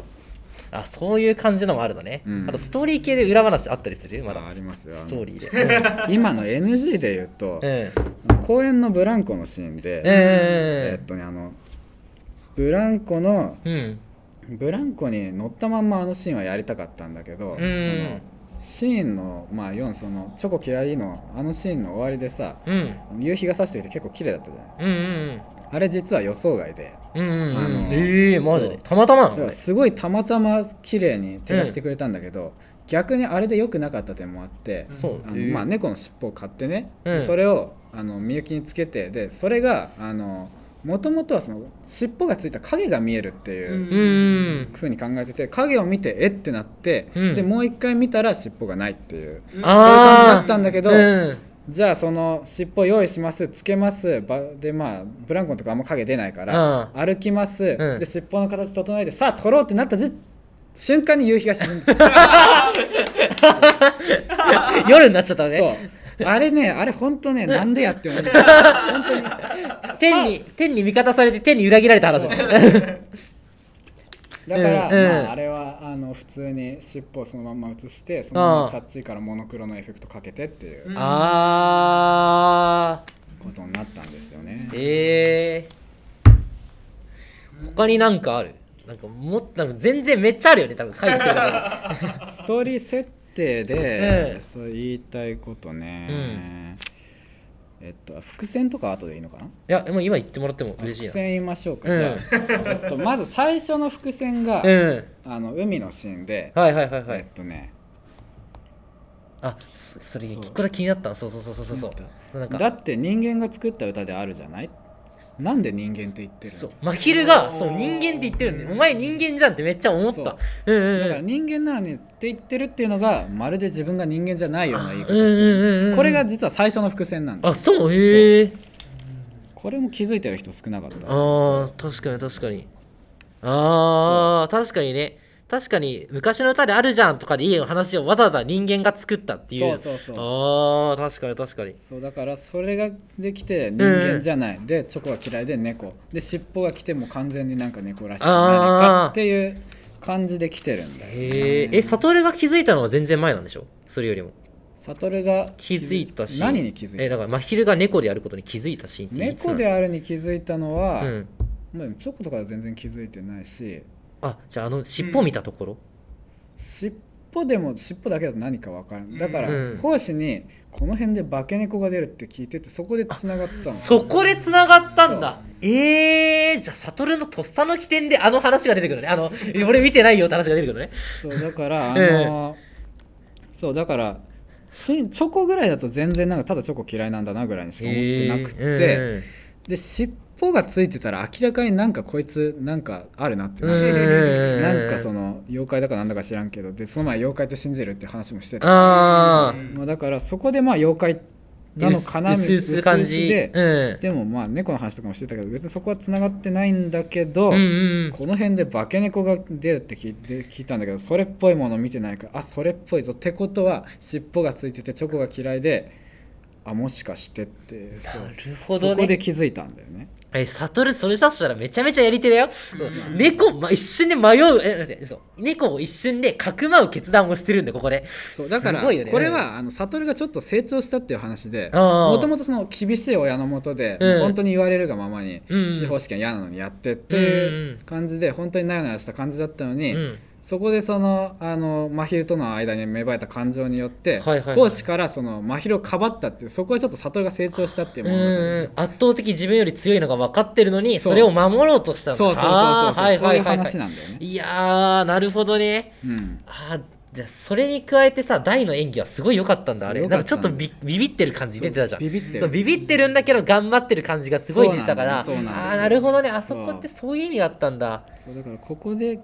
まあ、ほぼ確信しうて、ーんでまあ、うん、そうシーンの7のあのなんか歩いてシーン7ってどこどこどこあの歩いてて危ないっつって、あっあていうとこなんだけど、うんあれもまあでまああ化け猫かってなって、はいはいはいはいでだからこれでさらにその化け猫っていうところから、うん自分が飼ってた猫っていうところにつながるのが、うんあの本当はね構ってくれなくて嫌いになったんじゃないの、勉強の邪魔したくなくて私がいたら邪魔かと思ってそれはうちの猫じゃないかって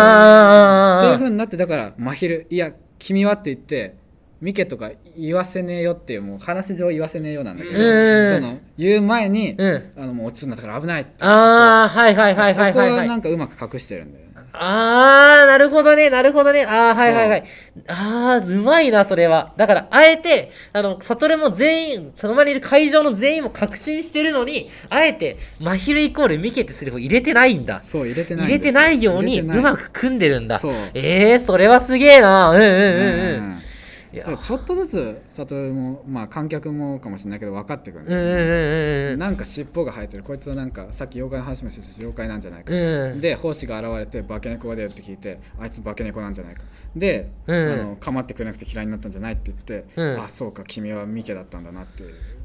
そうやって綺麗に繋がっていくわけね。うんえー、じゃあ、あとなんかいろいろあるもっと聞きたいな。えーっとですね、うんそうまあ、伏線は3つなんだよし人間がとチョコ嫌いと尻尾でえーっとねあそうだ神社がないっていうのも元ネタの話をしました、うん神社これはあのパソコンの脱出ゲームで「妖怪の森」っていうのが昔あってね、あれなんかペーパークラフトとかいうサイトであったやつで、うんまあ、そのなんか神社に迷い込んで妖怪たちがいっぱいいてなんか謎解きみたいのをやって、うん。で最後無事に生還するんだけどあそうそれがハッピーエンドとバッドエンドって2つあってあえっとねハッピーエンドだと普通にそのなんか勾玉みたいのをもらって帰って、うんうんうんでも探すんだけど神社がどこにもないっていうのあ。があああ、うん。のいいなと思ってあでバッドエンドだとその勾玉もらうのを拒んじゃって、はいはいはいはいで帰れはするんだけど、うんなんか見られてる気がするみたいあ。なああ、うん。なるほど、なるほどなるほど。そうなんですよえ、神社は、神社はもともとないんだよね。神社はねねどっちなのえーっとねあれもそんなに細かく考えてはないんだけど、まあ、今あれも言うとすると、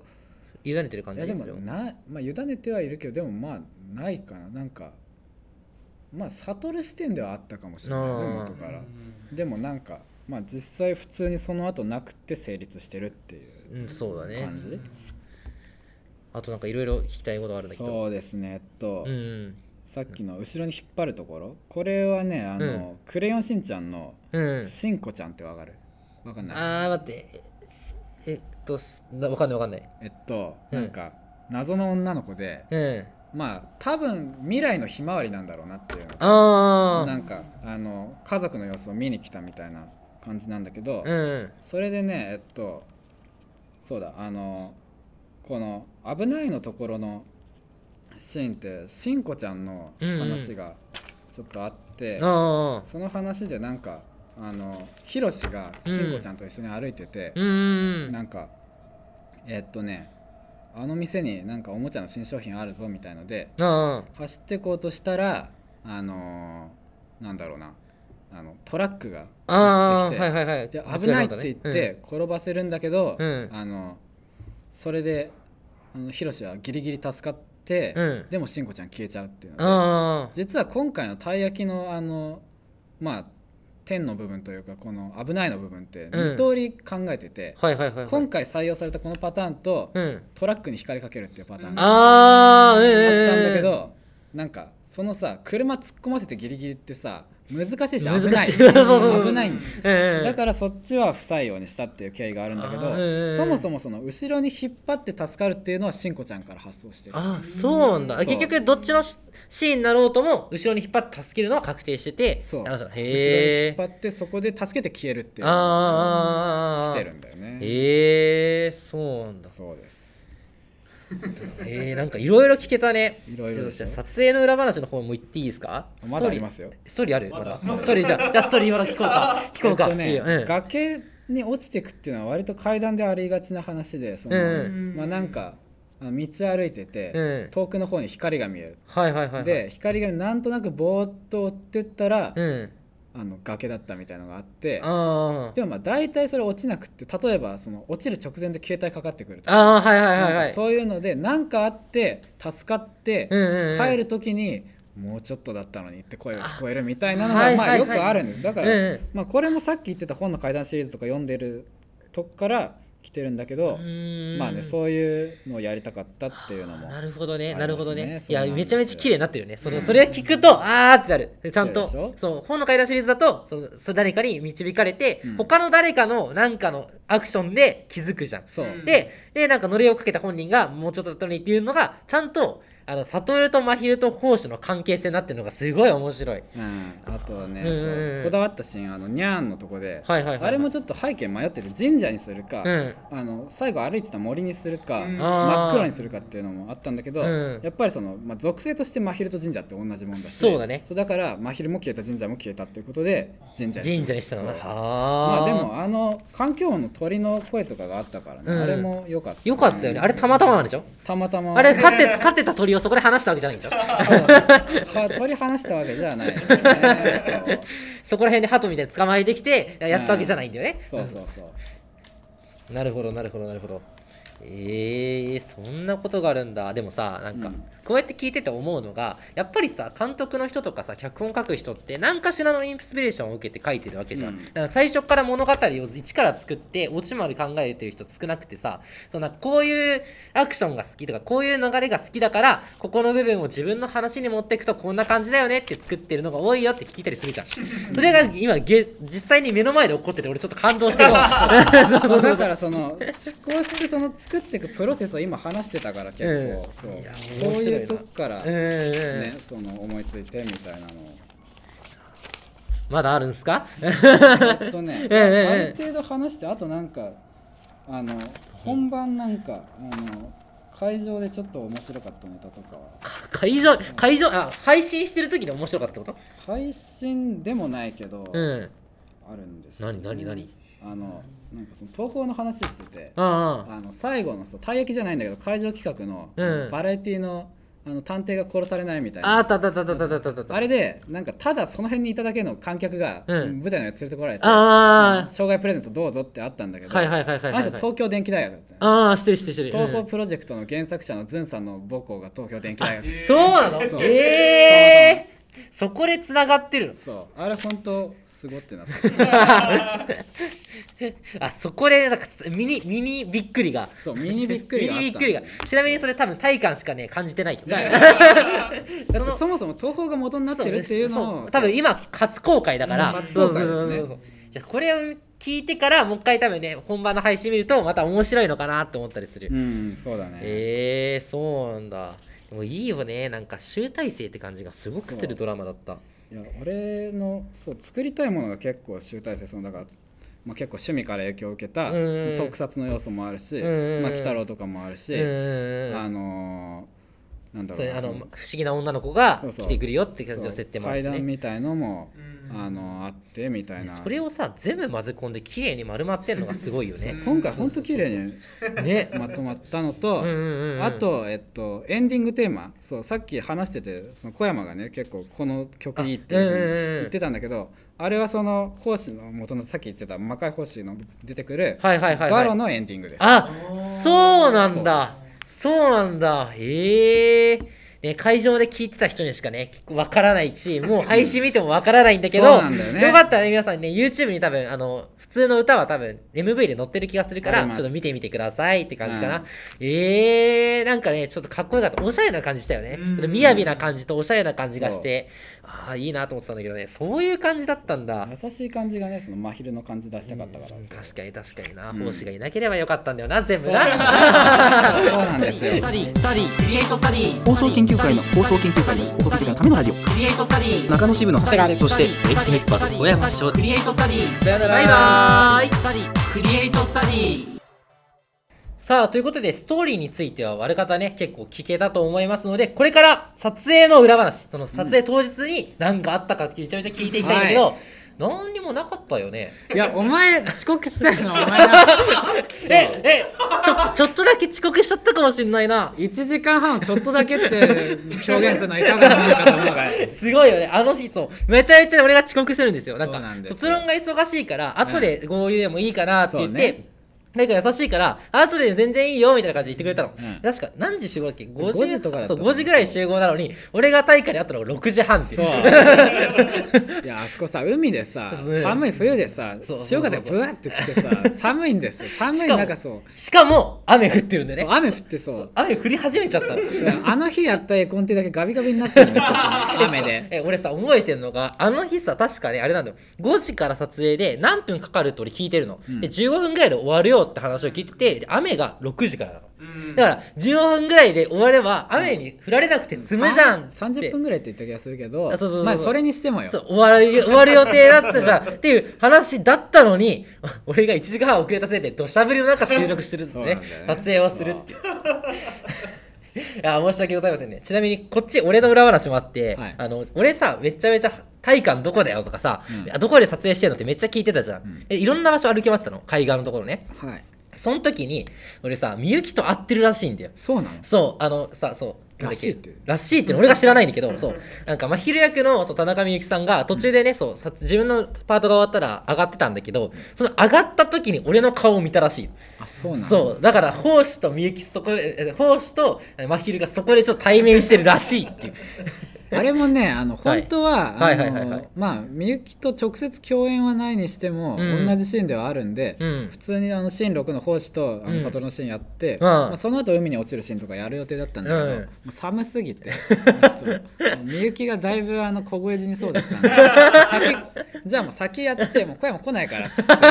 って返したんですよチョ コなあげるてそうなるほどねそうなるほどねだから俺が対面なかったんだそうなんですよ色紙にも書かれちゃったもん対面なかったねって多分俺のせいなんだよなってお思いなが前らのせいなんですよ完全にもう100俺のせいだね10ゼロで俺のせい そうだなんねああそれはね大変申し訳ございませんでした、はい。 あとなんかありますかさっきね、あそうのですよ、なんで撮影の夕日の話聞いてたけど、そうだねでもさ、俺がさ、なんか、できたドラマ見て思ってたのが、さっき雨降ってるって言ってたじゃん。結構雨降ってたんですよ。んそうそうそうそう。あれさ、雨降ってる風に見えなかったよね。そうそうそうそう。なんか、光が反射しすぎちゃって、雨が映っちゃったりするシーンあるじゃん。そういうのがなかったから、あれ良かったなと思ってて。そうそうそうあそう。れはね、うん俺は何もしてないんだけど、うんうん。まああの湯浅があの編集やって、うん。その後俺があの残りやってるから、うん。あの子は消した可能性もあるけどでも本当にいでもやでも映像そのまんまだと思うんだよだからだよねあんまりその土砂って感じじゃなかったからああ。多分見えなかったんじゃ見えなかっただけか。うん。でもあれ、ああのシーン、別に雨降ってても変じゃないけどね。変じゃないちょうどよかったけどね、当時の雨。そそううそうそう まあね、あの、なんだっけ、水も滴るいい男ってことで。誰か突っ込め、マジで。これ、ボケ違うだが、ろボケが良くない。違う だろあーじゃあね、いろいろあの話していきたいんだけど、はいあのさ、さっきさ、さっきの話で、うん俺、キャラが俺に寄っちゃうって話をしたじゃん。しましたねそれでなんか、ちょっと聞きたいんだけど、なんか逆に俺で、そうなんか、俺を選んだことによって良かった点とか悪かった点を聞いていきたい。どっちから話しますか良かった点だろ。よか っ良かった点だろ。それはね。よあかった点、まあ、やっぱその奉仕のねその怪しさとかあ。まあ、そういう感じ、まあ、あのダークヒーロー的なところっていうかうんまあ、そういうのが出たのは良かったよねあーなんかうまくはまったみたいなとこあったね確かに確かに確かにね、あの皆さん「キングダムラジオ」聞いてくれたら分かるけどあのキャラだからこそハマった感は多分多少なりともあるんじゃないかなって思ってる、逆に逆は逆まずあうの、ん遅 刻ですねそれね体感だけじゃなくて全ての撮影現場で言われてるの小山遅刻が多いからお前役めっちゃいいし演技もいいくせになんか微妙いんだよなそうーあっのて一番ムカつくやつなんか来たらなんかいいの にさその来ないって態度面がちょっと 態度面がちょっとよろしくないねそうそうそうそうそう 敬意が感じられないって言われる、うああすいませんねそれは申し訳ございません 他他ある他ちょっと話話遅刻からずらそうまあやっぱあれだよね小山にやっぱちょっと寄りすぎてはいるよねやっぱあねーその講師ではあるけどそう逆にね引き寄せすぎちゃうんだよねそうなんかこうににじみ出る小山感 ああそれはねあるかもねって言われてた俺も言われたもんなんかあーあれキングですよねって感じその編集してて思ったのは「うんそのこんばんは」とそれだけさがだいぶちょっとね、うんあのその道のもの像から離れて小山像にだいぶ寄ってた。ああこんばんはってやつねあああれどういう感じが良かったんだろうねこんばんはなんかなんだろうそのうねんちょっと全体的に元の小山の演技はちょっと軽すぎるその、まあ、実力者なりのうん余裕とまあ低さ渋さみたいなのはもうちょっと出してあてあほしかったかなこんばんはうんどんな感じだそんな感じかなもうちょっと声は高くていいんだけど落ち着いてる感じあーはいはいなんか上がらない感じ上がらない感じ、こんばんは、こんばんは。あー、なんか難しいな。後でちょっと演技しよう難しいね。 えー、後でやろう。後でやろう。はいはいはい。えー、じゃあさ、ちょっとささらにちょっと聞いていきたいのが、はえっと、小山の話はもういいや。えはいはい たい焼きってさ、実際どれぐらいの期間かけて撮ったの、えーっとあね撮ったのもそうだし、この発想からもそう。発そう送何最月ぐ初らいに出たそうのは7月頭ぐらいえー、うんうんうん。で、でうん、まあこのドラマ今回その前のダブルはさ、うん、うん。かなり、り封建的に作りやすさを重視でやったんだけあどあ今回完全に度外視なんでああできるかわからんのと人も揃うかわからんしあーでだからまあそれをまあ脚本とか書きつつできるかなみたいな感じでやはっい。て、脚本ができたのはいつ脚本できたのいつだっけなでもまあ就活終わったのが7月下旬でああ。まあでも夏休みぐらいにはもうできてたからええー、そうなんだ。ええー、で、で、その後に、うん。えーっとね、まあ、実際に撮影したのは12月からなんうだけんうんど、うんまあ、それまでにその小道具買い集めたりああーとその人も集めてうんうんうんうん。でまあなんかもともと悟の役は俺は松浦にやらせたかったあー。ぽいでしょぽいでしょぽいぽい ぽい。あの、何にもないノーマルな感じが松浦っぽい。あそうノーマルな感じだからそうだからこのさあのこのメモもさ、ええ松浦って書いてあるあ、ほんとだ、松浦って書いて ある。松浦ハテナって書いてある。やりたかったんだけど、えなんかいやちょっと演者以外なら何でもやるけど演者は無理かなって言わあれてまあなんか自信がなかったんだよねみたいなと言われて、ー。はいはいはい、はい。あとまあ一応化け猫の候補だったのがね、うん一個下の白谷ってわかるあー。 そうあの子にやらせてもいいかなと思ったけど、うんまあ、あの子も断られちゃったんで、うんうんうん。でじゃああのもう募集するかっていうことで募集したわけ全体グルーで募集したらまず最初に小山が来たそうそうそうそうそうそうそう。であの後の2人はその後進が演者派遣やってたからあああの大に演者男女1人ずつちょうだいって言って大とみゆきが来た それで結局手上がんなかったら全然ああそうだから結局4年2人が来たっていうそうそうそうああなるほどねでまあ大体条件が揃ってうんうん12月1日と1月1日やってっていう感じですあーそんな感じでも撮影の期間ねめちゃめちゃ短いんだよそのなんか日程的な日数的な感じはね割と短いよねそうねそうとだいねうかまあこのぐらいのドラマでそんな何日もかけないっていうかもともと3日計画だったんだけど、うんあの他の2人がなんかそんななんか何日も行くのしんどいわみ たいな割となんかその辺塩対応だったのもあるからちあーょっとギュッとやってそうへあえれだね海のシーンもお台場になったんだけど、うんもともとは神奈川県の大磯あたりでやっあー下の方ね実はそっちの方が行きやすかったりするんだたよんだよね自そう分でもなんか埼玉県民がさあー交通費がって言っての映画あそあうそうだからあのお台場のお題はだ ったね。折衷案みたいなね。そうそうあなるほど、なるほど。えー、なんだろう、なんか聞きたかった。あ、そうだ。あのさ、さっきさ、その、ま、松浦と、あと白谷さはいんに、その、なんだっけ、悟と、まひるをやらせたいよって話だったんだけど、うんあの、奉仕は誰予定だったの講師ねいやなんかあんま浮かばなくて、うんそなちゃんと決めてないけど、うん。若干頭の中でイメージあったのは、うんあの箸のあー、わかる気がすそるう。怪しい感じがそう、うんうんうんうんまあ、うん。結局頼まなかったけどそう箸ののイメージはちょっとあったあーあー、あーあー、あーえ、白谷さんには頼んでるの頼んでるあ、頼んでるんだ。その二人には頼んでて、そうあー、なるほど、なるほどなるほど。えー、なんかそう、今聞くと、はあ、確かになって 思う。そうそうそうそう。そうだね。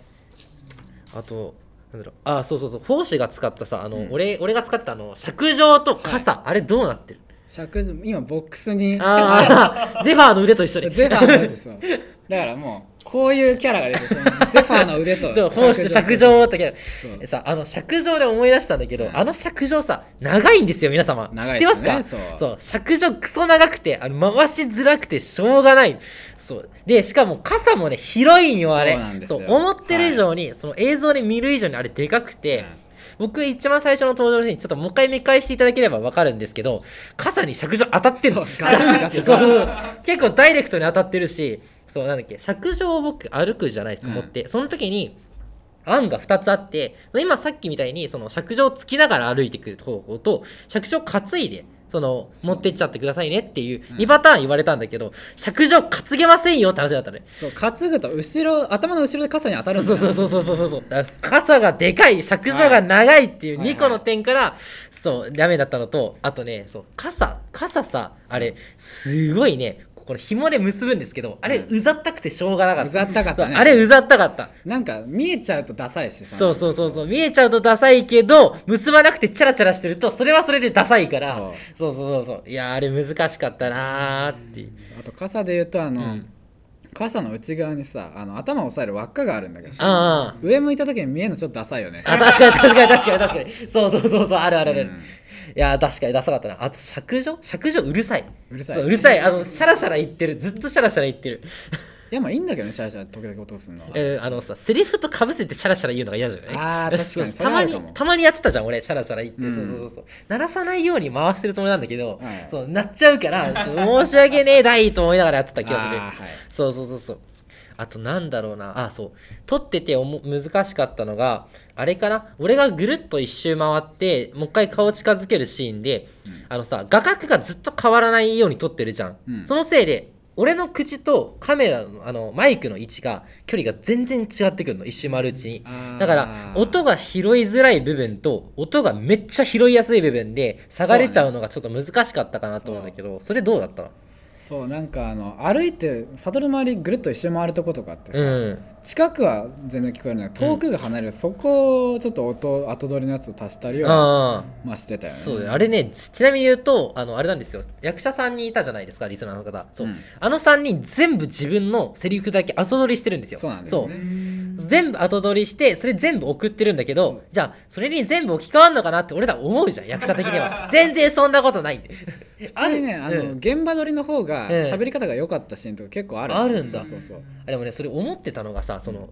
撮る側の立場としてね撮る側の立場として思ってたのがその映像を渡されてそれに合うように声を当ててくださいって言われるんだけど、その映像の口パクと一緒のテンポで喋るのすげえむずいの。それむずいよそうそうそうそうそう。しかも、あの、なんだろう、基本的にはさ、環境音を消したいだけじゃん、多分。うん制作者側の用途としては。だから、多分雰囲気とかそのまま出してほしくてうん、喋、り方の癖とかね、出してほしいけど、口パクとずらされると困るっていう。だから、どっちに意識すればいいか全然わかんなくて、それめちゃめちゃ苦労したかなっていうのは思う。声優的な能力が必要だよねそうそうそうそう。あれは別に俺さ、もともとさ、そういうのをやってたから、慣れてるから全然苦労しなかったんだけど、一、個だけめちゃめちゃ迷うシーンがどっかあったな。そう。こんばんはの部分で、俺どう喋ってたっけと思ってめちゃめちゃ悩んで た。そう。こんばんは、こんばんは、こんばんはとか3回ぐらい撮ってますね、実はあれ。そうなんですよ。はいで、しかもそのこんばんは多分使われてないってい う。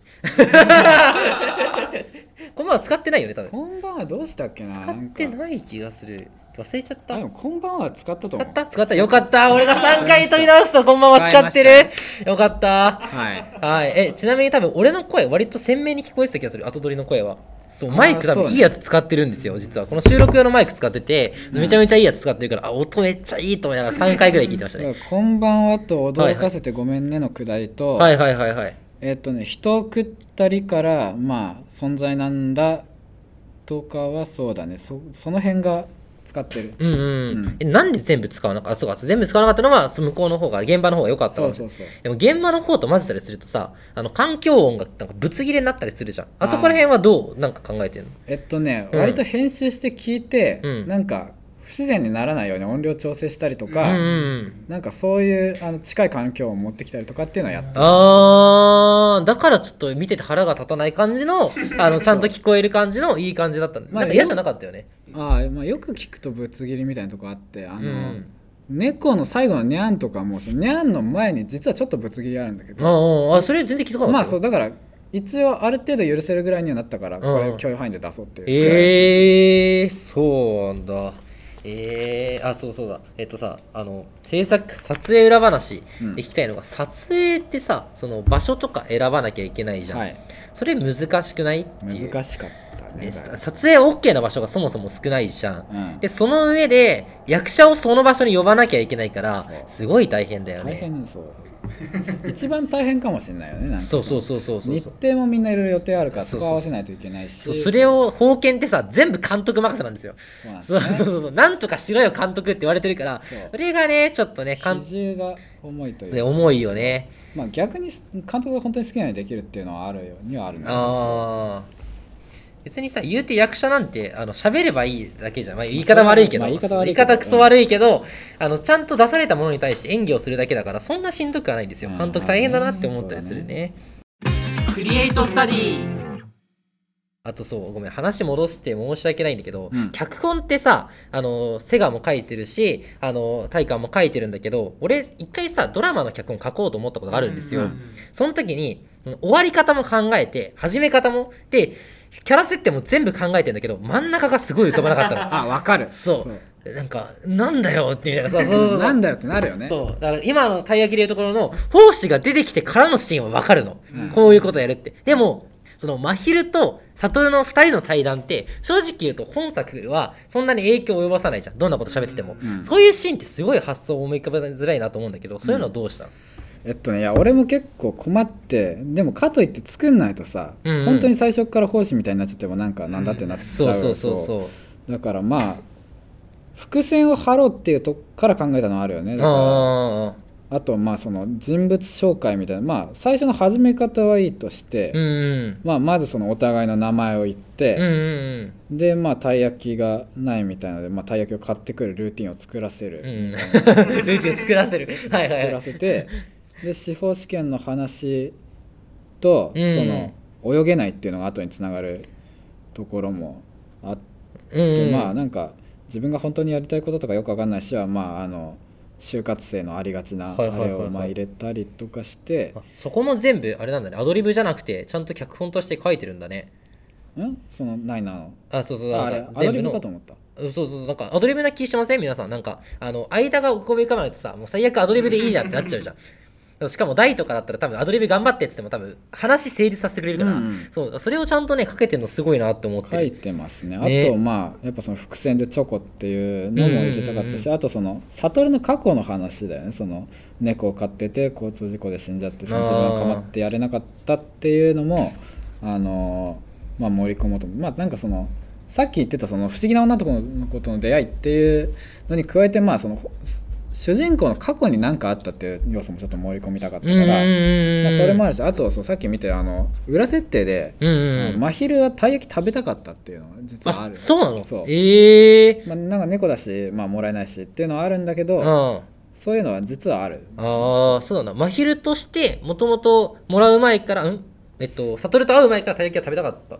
そうまあだから猫としてその人間だったら食べたかったのかあなーみたいなのはあるんだだねでまああとはその妖怪っていうのにしれっと触れるのと尻尾っていうので、まああの確定演出みたいなのを入れるみたいな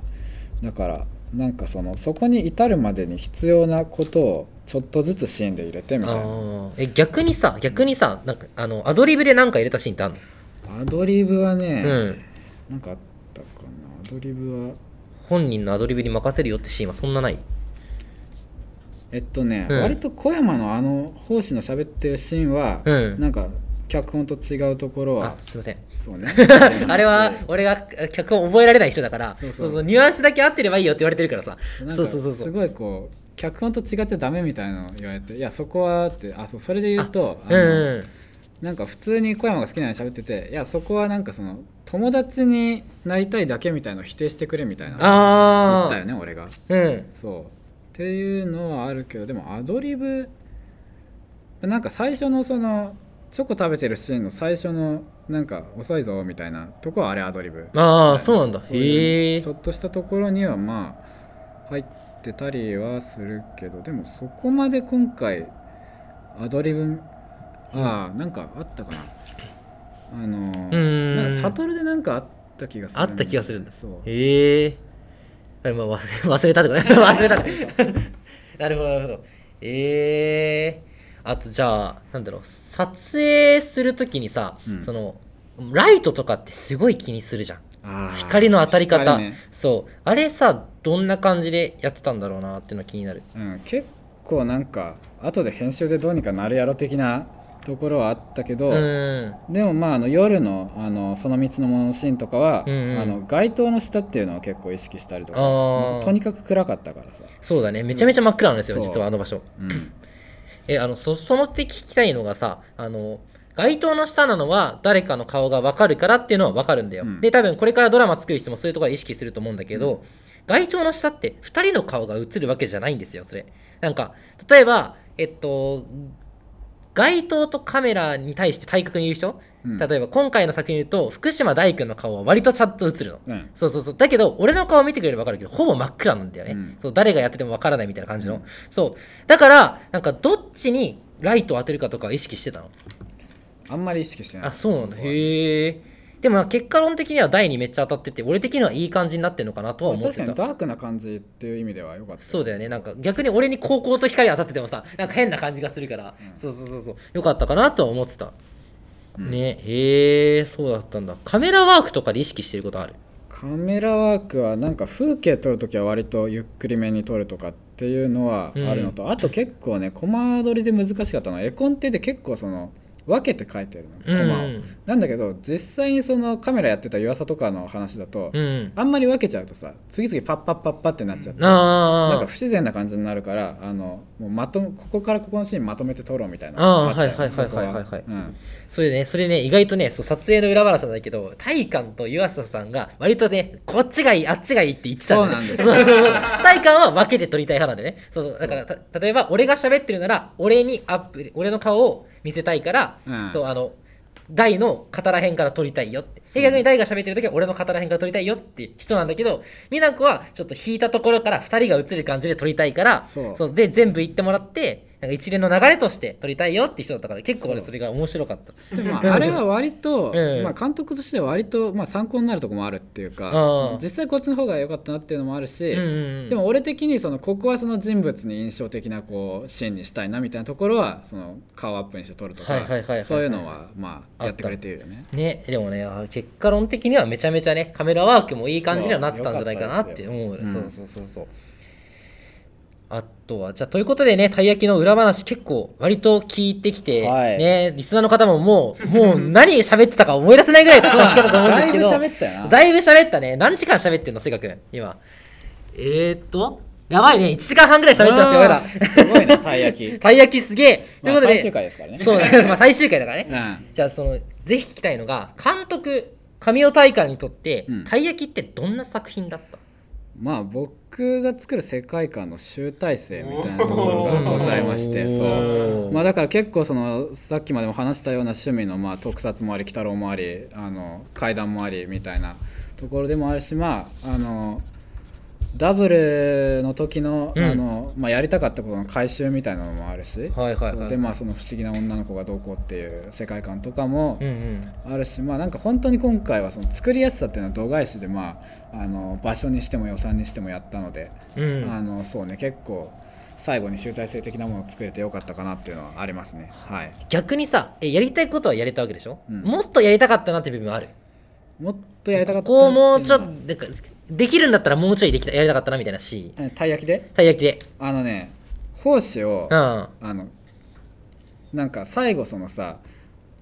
なんだっけえっと死んまあいいんそっうてそういうそうそうそうそうそうあの悪運の強いやつだまあいいってやるところは、うんあのきびすを返して歩いていくんじゃなくて、うんうんちょっとエフェクトを残して尺上一回ついて消えてほしかったのあー、魔法みたいな感じで、チーンってやると、シャンって消える感じで、ねそ。あー、そうするとね、ちょっとおしゃれな感じがするよね。そうですねあの、うんこれ伝わる人にだけ伝わるあれかもしれないけど、あうのゼルダの伝説スカイウォードソードのギラヒムの消え方ですあー、ね、さっき見せてもらったけど、そうそうそうあのね、そのおしゃれなエおフしゃれなェクトが、そうそうなんか四角なエフェクトが、ね、出てくるやつちょっとね。ひし形っぽいねあれねがそうあーああいう感じがいい。いや、確かに確かに。え、エフェクト入れるとしたら何色何色でも茶色っぽいあー、茶色っぽい。あー、青とかじゃないんだ。青、緑とかじゃないんだ。青とかじゃないあんまなんかゲーミングな感じになっちゃってあさあ違うじゃん確かに確かに確かにああそんな感じなのね、へえじゃあちょっと最後に俺から聞きたいことがあるんですけど聞きたいっていうか言ってもらいたいことがあるんだけど、最後にさ今後多分ドラマを作りたい後輩ってたくさんいると思うんですよ、はいはいそれに後輩に対してちょっと一言いただけたら嬉しいんですけどそうですねえっとまああのいろいろ難しいところはあると思うんですけど結構クオリティとかっていうのはあの重視してもらうといい作品になるしその、まあ、結構本人のその監督の色とかって結構出るんで、まあ、あのこだわりがあったらあのとことんそれは追求してほしいし、はいはいまはあ、い、やっぱりそのインスピレーション得る上でその、まあ、流行りのものとかだけじゃなくて、うんうんなんかこう自分が本当にいいって思うようなあの流行ってなくてもなんかそういうものとか面白そうだなって思うものがあったらこう積極的に飛びつくというかあそういーうあのヒントになるようなものにちょっとまあアングラなものでもあのはいはいはい飛びついてみるっていうのはあのやっとくといいかなと思いますね。やっぱりね、そういうところから監督の色が出てきて作品の深みとかが出てくるのかな、そうですねああいい話聞きましたね、はいじゃあということで以上たい焼き裏話トークでしたありがとうございました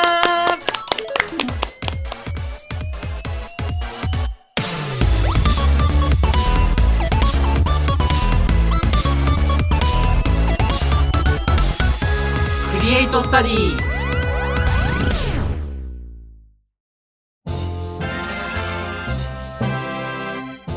演劇のエキスパート小山翔太僕の声で俺させてやるよ天才の僕に任せなさい僕みたいに天才的に尊敬できる先輩になりますからね僕天才だからダメからも天才ってほら分かっちゃうんだよねクリエイトスタディ CV 超えましょうイエーイ、はい久しぶり久しさあ大変えっ、と こんねタイガーさんのお話が長かったですけども 長かった結構十分なねもうたっぷりボリュうねームありましたけれども、うんまあここからは通常コーナー行きたいと思います、はいまあタイガーさんにも引き続きお付き合いいただいてやりたいと思います、小山に言わしたいえーことをですね募集いたしまして実際に小山に言わせる企画ですまあこちら短文でも長文でも構いませんというコーナーでございますでは小山さん早速メール紹介お願いいたしますぶりはいラジオネームタバスコスコススコアシートさんからほら斜めの拭いてブスな一番救いようがないぞ台無しなのよ前半 いや、かっこいいセリフだよ、最初まではね。ほら、涙拭いて。ブレスがないてちゃ、救いようがないぞ。あ、これ好きだわ、俺。個人的にめっちゃ好き。 なんで刺すんだよ後ででもさ、これキングっぽくないキングっぽいすごいキングっぽいよね。うん じゃあ次行くか。次行こうぜ。ラジオネーム、ペペさん。おい、お客様は神様だろとっとと俺様のクレジットの対象番号当ててみろいや太っ腹よ、ね、太っ腹だねもうえこれどういうことモンスタークレーマーじゃないモンスタークレーマーなのあ相性番号入力するのすらめんどくさいから店員がやれってこと でもこれバレたら全部取られるよね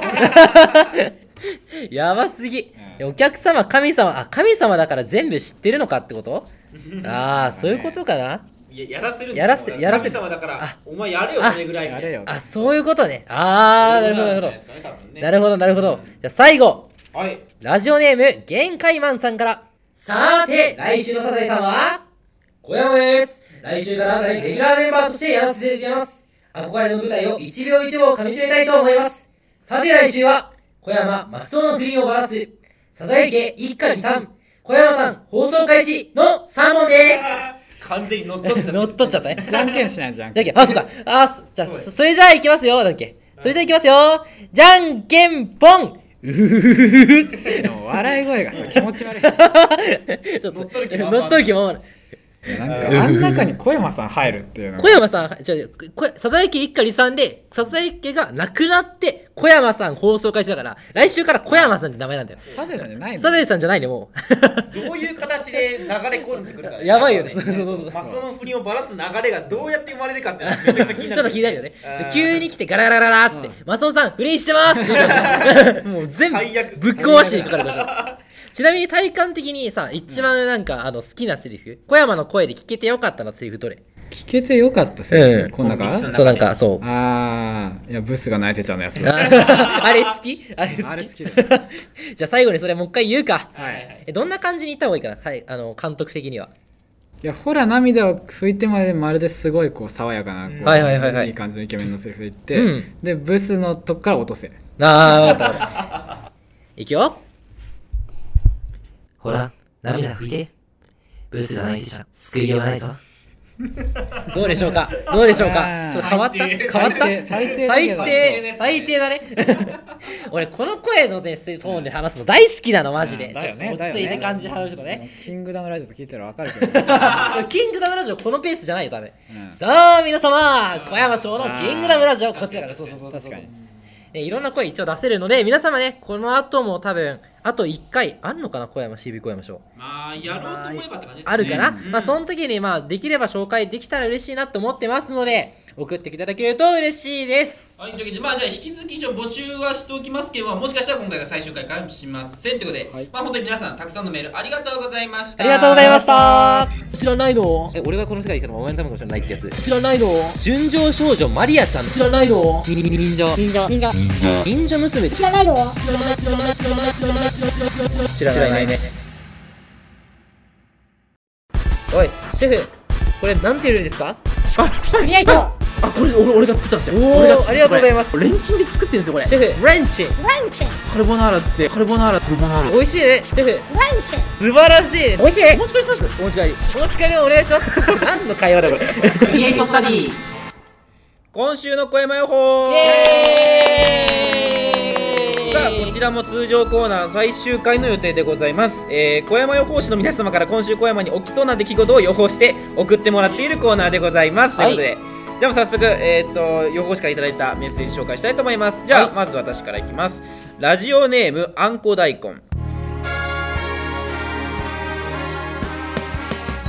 火曜バールのようなものを見つけた小山バールだった結局バールだった バールのそうバールのようなものは大体バールだった、うん、あれしかねえよそうそうそうそうだよくバールのようなものっていうねニュースでは言うけどねあったーって見つけて拾ったらやっぱバールだった、うん、何のオチもないよこれそうそうそうつまんなまああるあるっちゃある あるあるっちゃあるあるバールが落ちてることはないぞそうねあるあるじゃないよこれあるあるではないないでもあるしないないではあるし、ね、あるあるではあるじゃあ次行こうかはいじゃあ続きまして私いきますラジオネームガルグはいス水曜昔通っていた小学校の前を通った小山あの頃を懐かしみながらガキうるさいうるさい小学校を去った まさかの俺の小学校の名前がガキうるさいうるさい小学校このコーナーよくある、あの小山の地元の愛川町をディスるディスるそうそうそう俺の地元が愛川町にあるんですけどそ,、れをディスるししかも小学校の名前がめちゃめちゃダサい、ね毎回何かしらの名前が全部ダサいっていうそうそうそう、え前回もこういうのあったよねありましたありましたしかもさこういうダサいメールに限って必ず2回同じこと言ってんのそうそうそうそううるガキうるさい小学校だったらまだいいのに、うるさいうるさいっていうせいで余計ダサく見えるっていうバカは2個連続させるああ、そうそう、大事なものが2回言ったっていうと聞こえがいいんだけど、そうそうバカは言っても分かんないから2回3回言う、そうねいうねまあそういうまあもうこうよくありましたけどこういうメールねねよく考えたね、これね。ねガキ失礼すぎるけどガキうるさいうるさい小学校なんだからえちなみに言うとね、実際ね、俺の小学校ってめちゃめちゃ開けた場所にあるのああそうなんだしかも校庭が田舎だからめちゃめちゃ広いわけ。うんってことはさ、あの生徒のあの声もでかくなるの。だから実際横通ってるとうるせえなって多分そういうなる そうそうそう。校長がこう名付けたのかもしれないガキうるさいうるさい小学校 やだなあのこ校門のとこにさなんとか小学校って書いてあるじゃん石碑みたいなねあれがガキうるさいうるさい小学校って嫌じゃんちゃんと掘られてるのねそうそうそうれはそうねそうえー小山もうるさいうるさいガキだったねああそうかもしれない、うん小山もこれに入ってました、はい、じゃあ続きましてじゃあ大観さん読んでもらいましょうか、はいはい続いてもらえる、はいじゃあおえー願いします、っとはい、えーラジオエンネームあさんから、えー木曜日お水を飲み切った小山ゴミ箱に一発で入れようとするも成功せず意地を張って挑戦し続けたら還暦を迎 えたあのね、バカれ、バカっこいいみたいな動画を撮ろうとして、なんか投げて入れるみたいな、かっこいいことをしようとしたら、入んなくて、還暦今俺22よ。何十年やってる40年ぐらい40年ぐらい。やばすぎ。 一生ゴミ箱長えに。どんなゴミ箱に入れようとしてんの俺。 どんなだからゴミもうめちゃくちゃもうほぼ一本丸々入る入らなはいいぐらはいいのサイあはーい。そこに、ふって入れようとしてんのね。ズしどかんなも、ちっちゃいゴミ箱使って多分あれだね、俺のことだから多分ノールックで入れようとしてんだよねあ多分ーね。そうそうこそうう後ろからこうねあーそうそうそう、スッて入れようとしてんだよかっこつねけて一生入んないんだろうはいね。はい多諦分めるよね途中でね1年ぐらいで多も分うわねかんないわかんない1年ぐらいその遠くに飛ばしすぎちゃって取りに行く時間があるかもしれない、そうねふえって投げて結構遠くのも飛ばしちゃったから走って取りに行くけど1年かかっちゃうかもしれない取りに行くまでああなるほどねそういうこともあるかもしれないですね、じゃあはい続きましても大観さんお願いします、はい、えーラジオネームまるさんから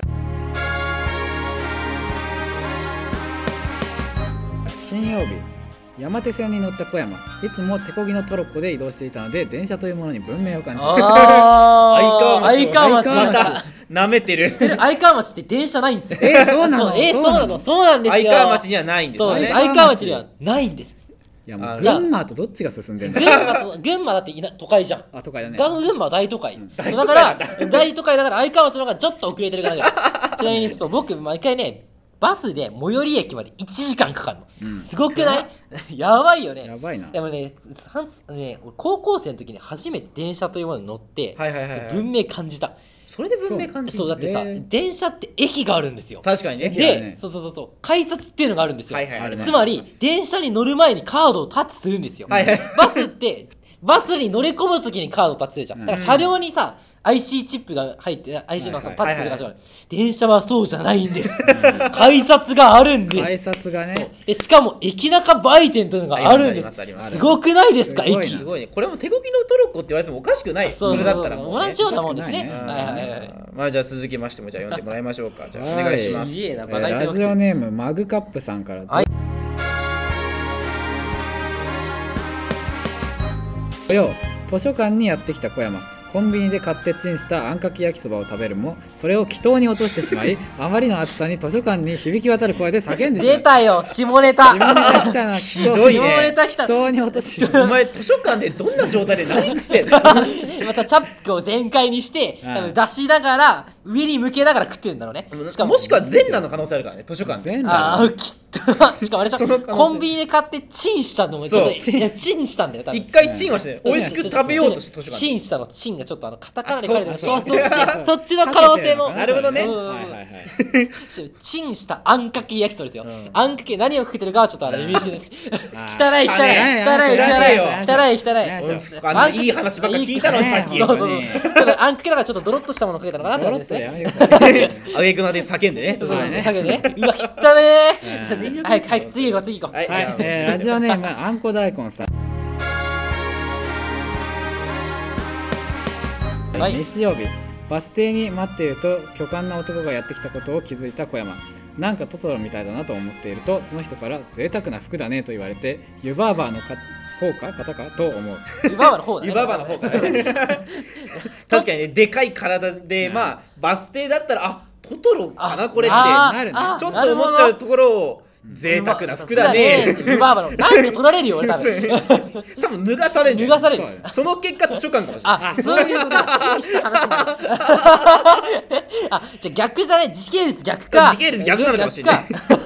これはなんか全裸でコンビニ入ってんの最初 多分そう可能性もあるそういうこともしくはコンビニ段階はあれだけどコンビニから図書館の段階で脱がされたれたあれね、実は皆さん知ってますかあの、裸の王様って物語が知ってますそれの可能性ありますよ、多分。あ、そう裸の王様のモデルが俺かもしれない。ああ、王様とかけてんの湯婆婆の人に、その子がかっこいいよってめっちゃ適当なこと言われて、裸がかっこいいと思い込んで、いいそうそれでずっといるかもしれない。ね、その可能性はあります、ね、なるほど、そっちが、はいはいはいはい、湯婆婆の方か。湯婆婆の方ですね。はい。ジブリの世界か。ジブリの世界。はい。じゃあ、ラスト、はい、お願いします。えー、ラジオネーム、漫画家ひしぼうさんから。ひしぼうの方ね。ひしぼうなんこれ。卒業式の日突然高笑いをしだした小山しかし寝坊して卒業が取り消された事実が消えることはなかったもうよく分からなくなっちゃってもうああなるほどね寝坊したから高笑いをしてなんとかご、うん、なんか忘れようとしたんだけど気持ちを紛らわそうとして、ね、 笑いしかなかったの一周して一周してじゃあ俺卒業判定ちゃんと出ましたから卒業判定はね卒業判定で、はい、でも卒業式の日に寝坊してる可能性あるからあー、うん、その可能性があるか目覚めた12時みたいなえ10時だね起こしていただけますかいやもういやいやいやおい知らないおいおかせ勝手にしてくれって勝手に取り消されてくれ ひでえ家臣どもが裏切ってなんなら笑 うも取り消されたって言いたい俺らも一緒に高笑いするそれこっちはざまあ見ろのことだからちょっと違う方の高笑いはいということではい以上ですかねひでえ1週間だひどい1週間のメッセージたくさん読ませていただきました。というわけで、皆さんたくさんのメールありがとうございました。家から僕3時間かかるんですよ。いや、マジ俺のとこ田舎だからさ、公共交通機関で1時間かけると最寄り駅に着くんですよ。じゃあ公共交通機関で1時間半かけて、地元のスタバに到着します。チャリで、チャリでガチで30分かかるんで俺待ってます。ネタを超えちゃうのが俺の今の住んでる場所なんだけどマジでちょっと今度アイカンは調べてみクリエイト次回はクリエイトスタディ本当の最終回やりたいことを全部やろうと思います最後に俺たちが羽ばたく姿を見届けろ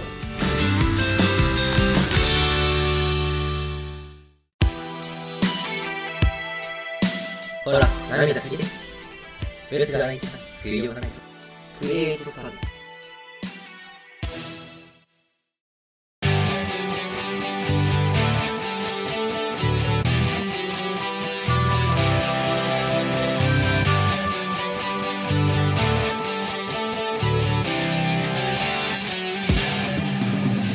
さああっという間ですがエンディングでございますということで、えー、一応通常回はラストという放送でございましたが、ねはい、まあ盛りだくさんいや、はい、長かったよ今日皆さん、ね、ここまで聞いてる人すごいと思うそうよよくよく聞いてるなってよく聞いてるなんで聞いてんのって 本当にいやでも本当にあの一応まあ私も作品を見させていただいて、はいはい、えー、一応今回ね一応聞かせていただきましたけど、ここまで考えられてるとはいやそうだよねなんか僕って基本的にはクリエイトストーリーは多分セガの方の僕ですね、はいはい、で多分ドラマの方は何回か多分大河の方の作品を出させてもらって2人の作品って作風が全然違うんですよそうねちょっと聞いてて違ったもんねそうそうそう多分基本的にはセガの方はあのパッと見の面白い話ってやつをたくさんくっつけていってそのボケとツッコミが交互交互にやるようなクリエイトストーリーみたいなネタ系の話、笑わせる系の話をやるのが得意で、うん、大河の方逆に今回は感動の話だったけど、うん、そういう感じの感動系の話をしかもちゃんと人物の設定を深くまで掘り下げた上で作っていく、ね、ストーリー性がしっかりとしている頭からケツまでね伏線もちゃんと張ってるっていう、ね、そうそうそうそこら辺がね2人の作品全然違くてそうね。そうそうそうそう、役者としてもすごいやりがいがあるんですよ、基本的には。なんか、多分態度を見てて分かると思うけど、全然違うのそうそうそう確かに、まあ、全然違いますよね。そうそうそうそう。だから、それはすごい楽しいなって思った。うん、いや、すごいね。これを今後後輩が超える脚本を作れるのかっていうところはハードル高いよ結構高いと思いますよ卒業万発にてぜひたい焼き超えてくださいたい焼きを乗り越えて踏んづけていく あれだけの人物設定のをより超えるような、そうだね、練り込まれたものっていうのは難しいのかなと思いますけどやっぱり体感が多趣味なのが影響してんのかなそうねやっぱりそうそうそうそう趣味のね影響大きいよね、そうだねでもセガだってさ面白いなんか笑い系のラジオたくさん聞いたりするじゃん、うんはいね、そこから多分インスピレーションとか浮かんで結構ありますけど、そうだよねやっぱりさ物が好きなのっていいよね、ね、そうねそうそうそう自分の好きな作品があったりとか、うん、自分の好きなものがあるっていうのはすごくね作品作りに対してもなんかプラスに面に働くから多分俺みたいにザ無趣味とかだ と本当に作りづらいよ確かにだからいろインスピレーション受けないと作品の案とか出てこないと逆にねそうそうそうそうだから本当に創建で作品作っていく上でいろんなものには関わってほしいしせっかく大学生だからね、いろんなものやってほしいなと思いますね、うん、本当そうですねまあまあ僕なかなか作れる機会なんてないですよこういう感じで、ね、ドラマとか出演できたりもそうですしね、ね、出演できたのはね俺本当に多分何事も出ずるんです多分今日の最後じゃんそうねそう出れてよかったなって本当思ってありがとうね、うん、誘ってくれてね、うん、はい、いや本当になんか作り手の話聞いててあれ思いついたら気持ちいいんだろうなとかねめちゃめちゃ気持ちよかったあれやっぱいろんななんかストーリーがバッチリ最終的にはまったってはまったんだよすごいあれやっぱメモ書いてておおってなるちょっと震えるよねきたって、ね、逆にこれをまあこの比較なかったらこのまま潰れてたっていうかもう何も世に出ることがないままねこの話もね21枚のねねそうそうそうメモとかもね出ることがなかったこれはねまあこの絵をやってよかったなって思いましたよこのクリエイトスタディという企画を一番スタディできたと思いますスタディできたね最終回にちゃんと学べてるいやよかったと思いますということでね本当にありがとうございますゲスト出演、ねはいえー、ということで、えーと、と一応まあ今回、えーと、と通常回の最終回、うん、で来週は本当のクリエイトスタディ最終回ということで、ね、まあ、我々2人がやりたいことをただやったりするだけの放送ということでそうだね、はい、本当にいつものクリエイトスタディの感覚とはちょっと違う感じの違うと思います、うん、そう遊びの最後のね本当に打ち上げみたいな感じで聞いてくれたら嬉しいな、うん、まあ、なんであの通常回ラスト来週はボーナストラックって感じで聞いてもらえると一番嬉しいなというふうに思いますので、はい、楽しみにしていただければと思います、はい、ということで、えー、と1時間50分ほどですか、えー、長いこと聞いていただいた皆様ありがとうございましたということで、えー、ここまでのお相手はセガと小山翔と神尾体感がお送りしましたはいさよならバはいイバイ さよならバイバイ打ち合わせしてね